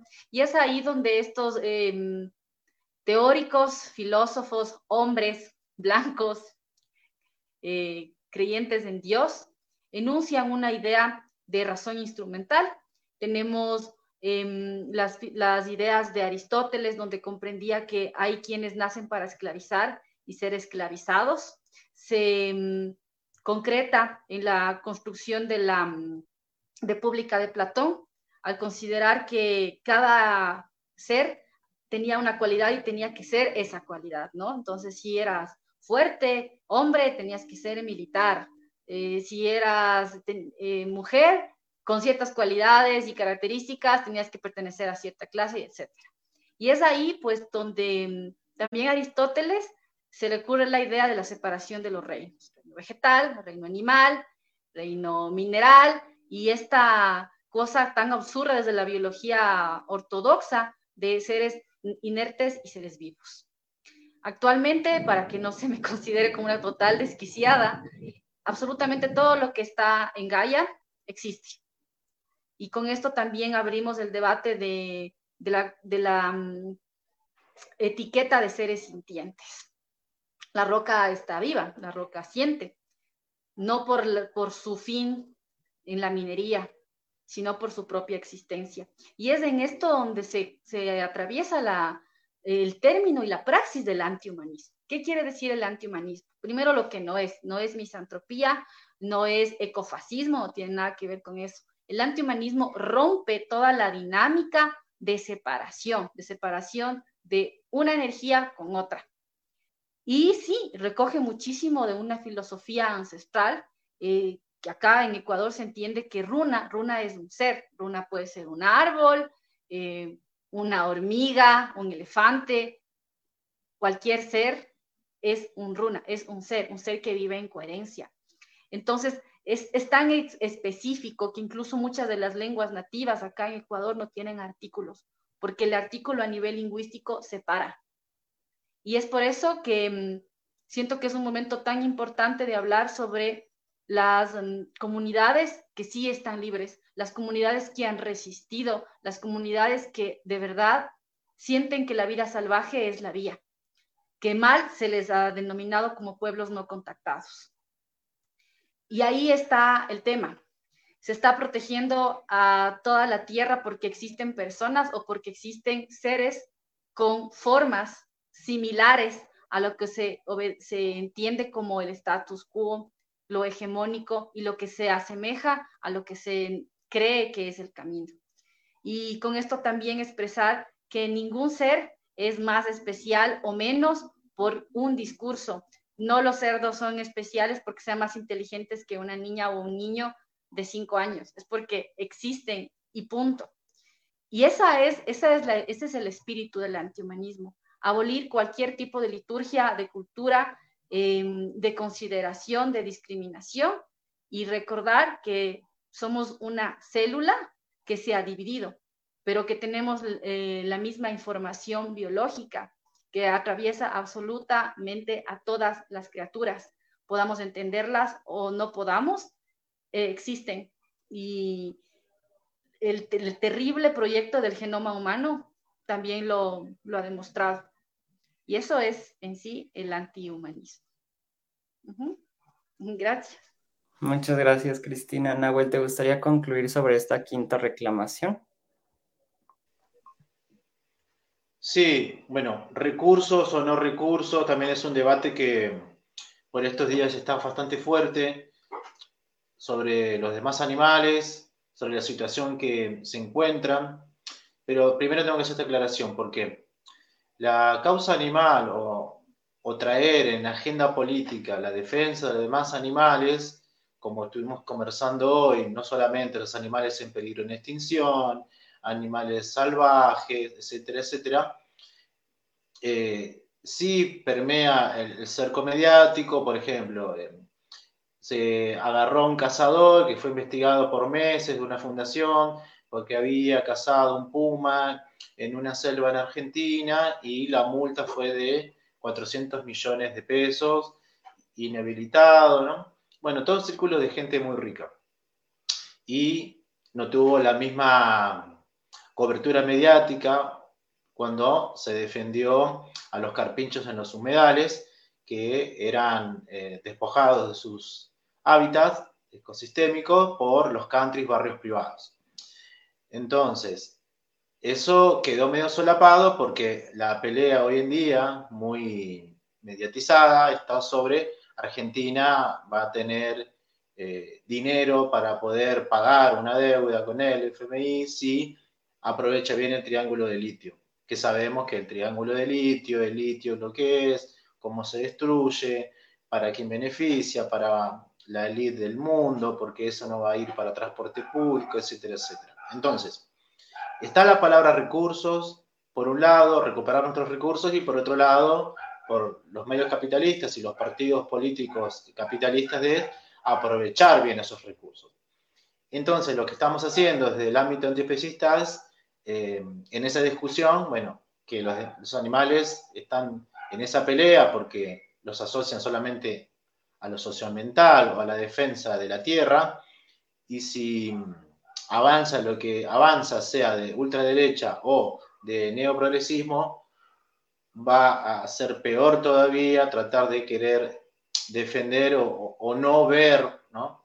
Como los animales como un recurso, etcétera, etcétera. Entonces, está complejo justamente ahora esto, ¿no? De este punto sobre animales como recurso, eh, lo que sí está debatiendo los que defienden los pueblos originarios, pero así como a mitad de camino es las ideas humanistas, ¿no? Como la compañera habla de antihumanismo, imagínense.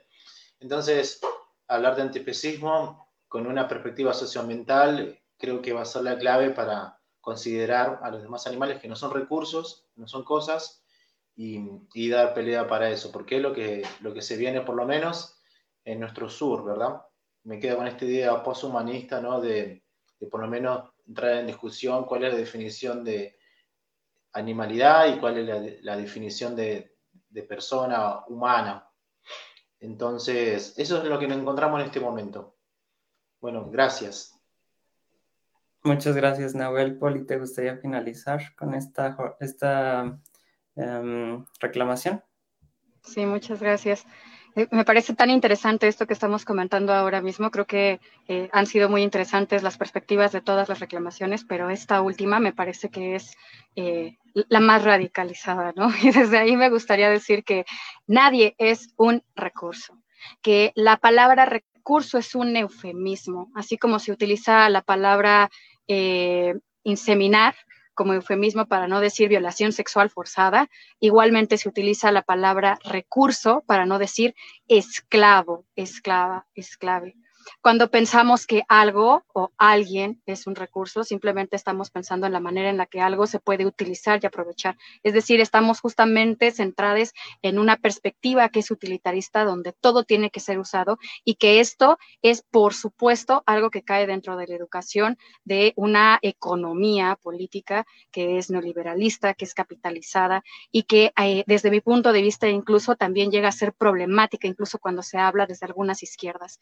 Cuando se piensa desde el marxismo, desde algunas eh, formas de comprensión del socialismo, en cómo hacer una distribución de los recursos, se sigue cayendo en la misma problemática, porque hablar de recurso, una vez más, es hablar de dominación.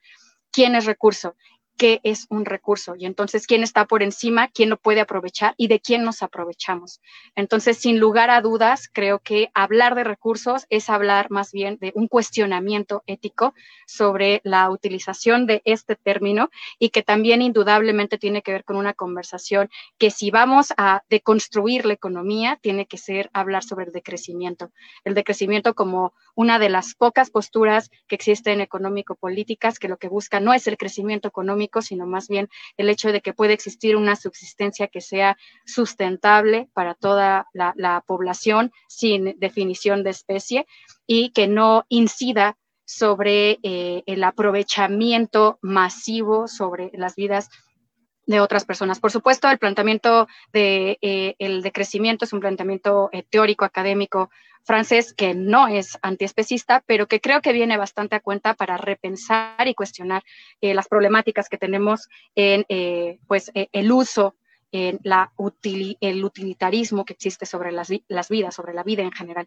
Y para eso también pensarlo desde la anarquía, porque creo que pensar en que alguien es un recurso cae, cae nuevamente en una práctica de dominación, cae en una práctica de jerarquía y sin lugar a dudas, donde existen dominaciones, jerarquías y poderes, pues existe también eh, la eh, inhabilitación de la libertad y de muchas libertades, porque además las libertades son diversas. Y en este sentido, además estamos hablando de que para que pueda existir libertad, tienen que existir accesos, acceso a alimentos, tiene que existir acceso a un espacio para vivir, acceso a la dignidad.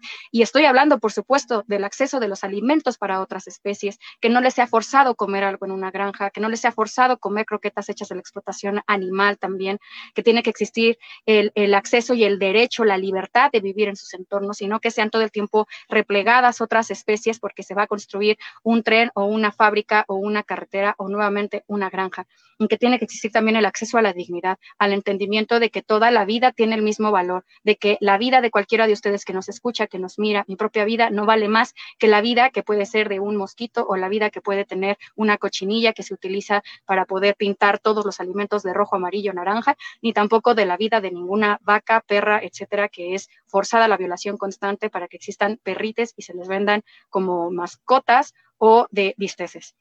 Entonces creo que eh, sin lugar a dudas hablar de eh, el cuestionamiento al recurso es hablar también de la comprensión de que toda la vida y todo tiene un valor en sí mismo.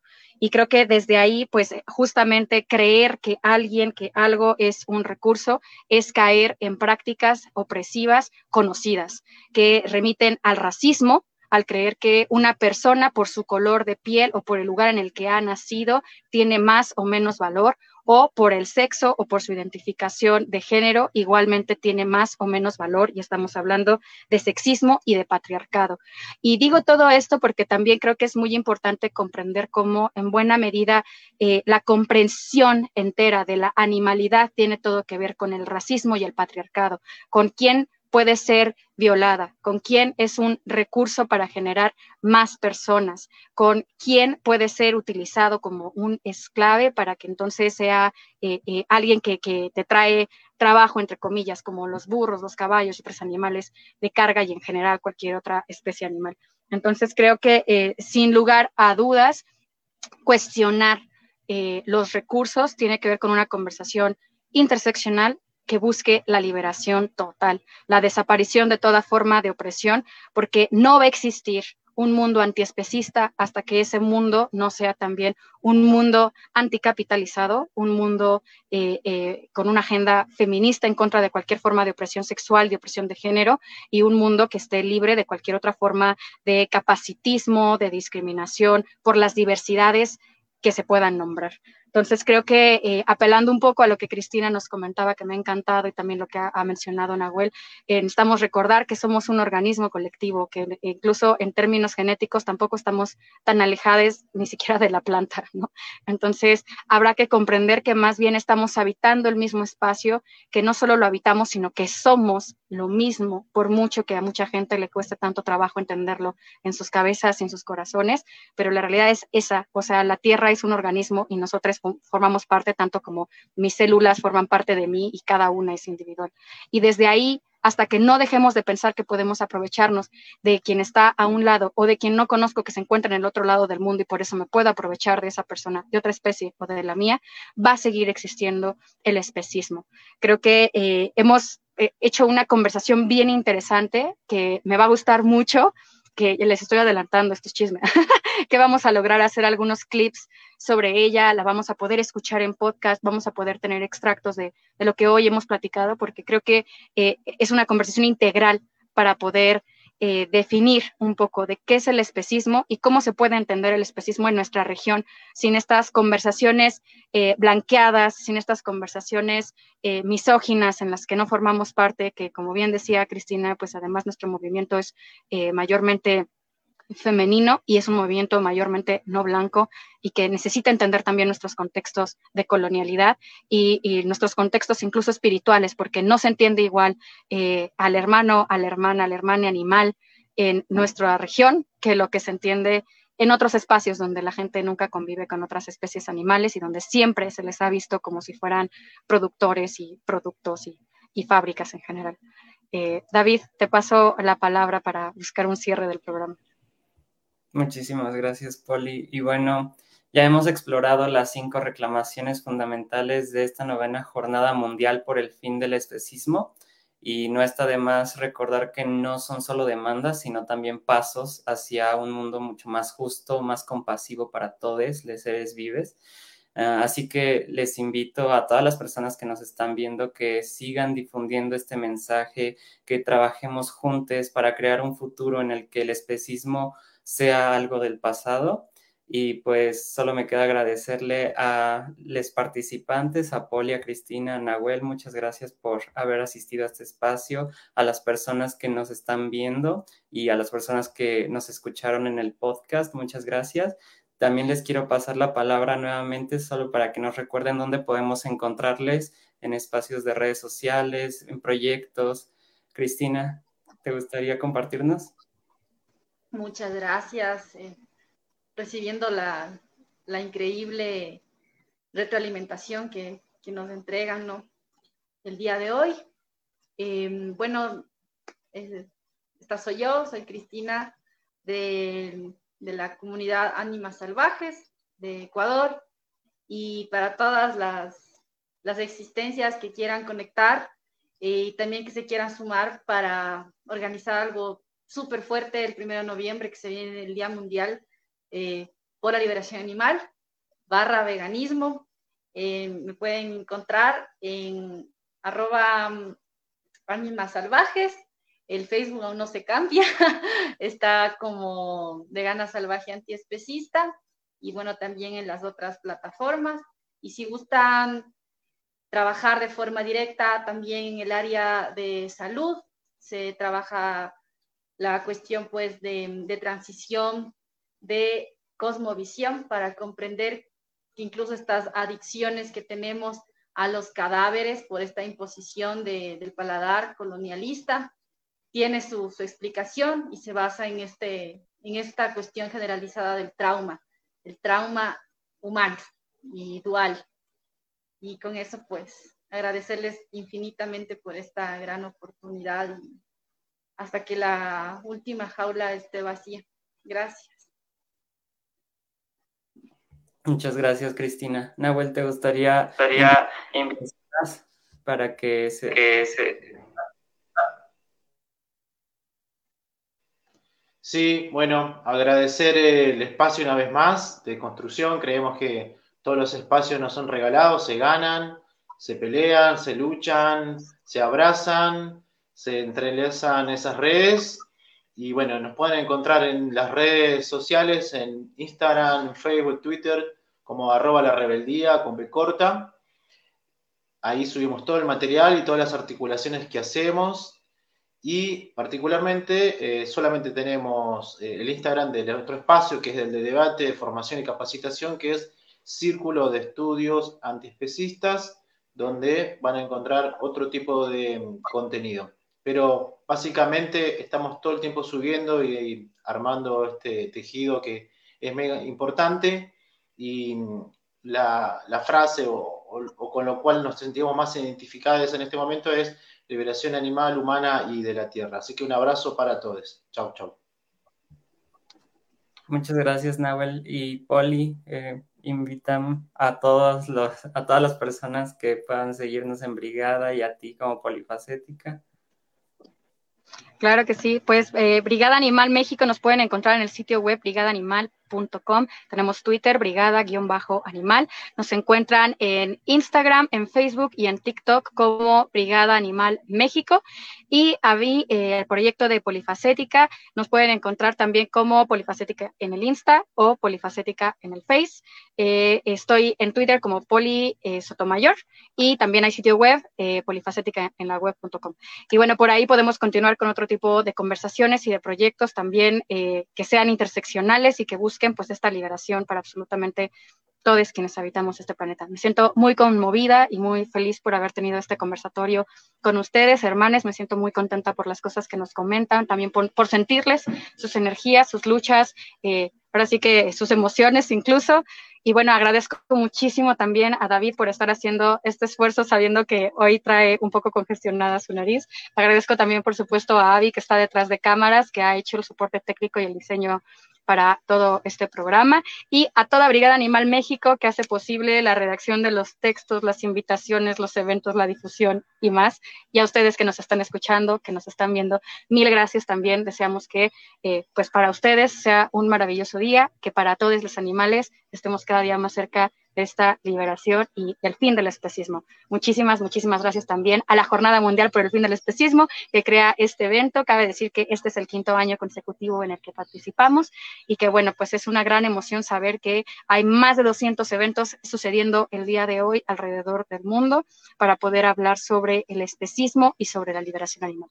Muchísimas, muchísimas gracias a todos. Eh, David, ¿quieres hacer algún eh, breve cierre o con esto terminamos? Solamente decir que igual yo estoy muy, muy contento, aprendí mucho, como siempre en este tipo de, modalidades, siempre me quedo así como, como espectador de, wow, no sabía eso, eso me interesa mucho y así.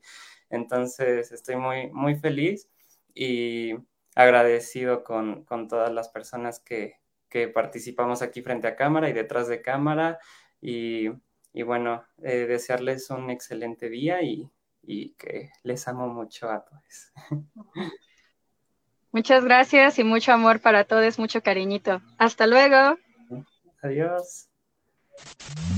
Nosotros somos Brigada Animal México. Nos gustó compartir contigo este momento. Recuerda que puedes continuar la conversación desde las redes sociales siguiendo a Brigada Animal México en Facebook, TikTok e Instagram. También nos encuentras en Twitter como brigada-animal. Te invitamos a visitar nuestro sitio web brigadaanimal.com en donde encontrarás todos los artículos y contenidos en un solo lugar y podrás también suscribirte a nuestro boletín mensual. Comparte este contenido para llegar a más personas y recuerda que tu acción es importante.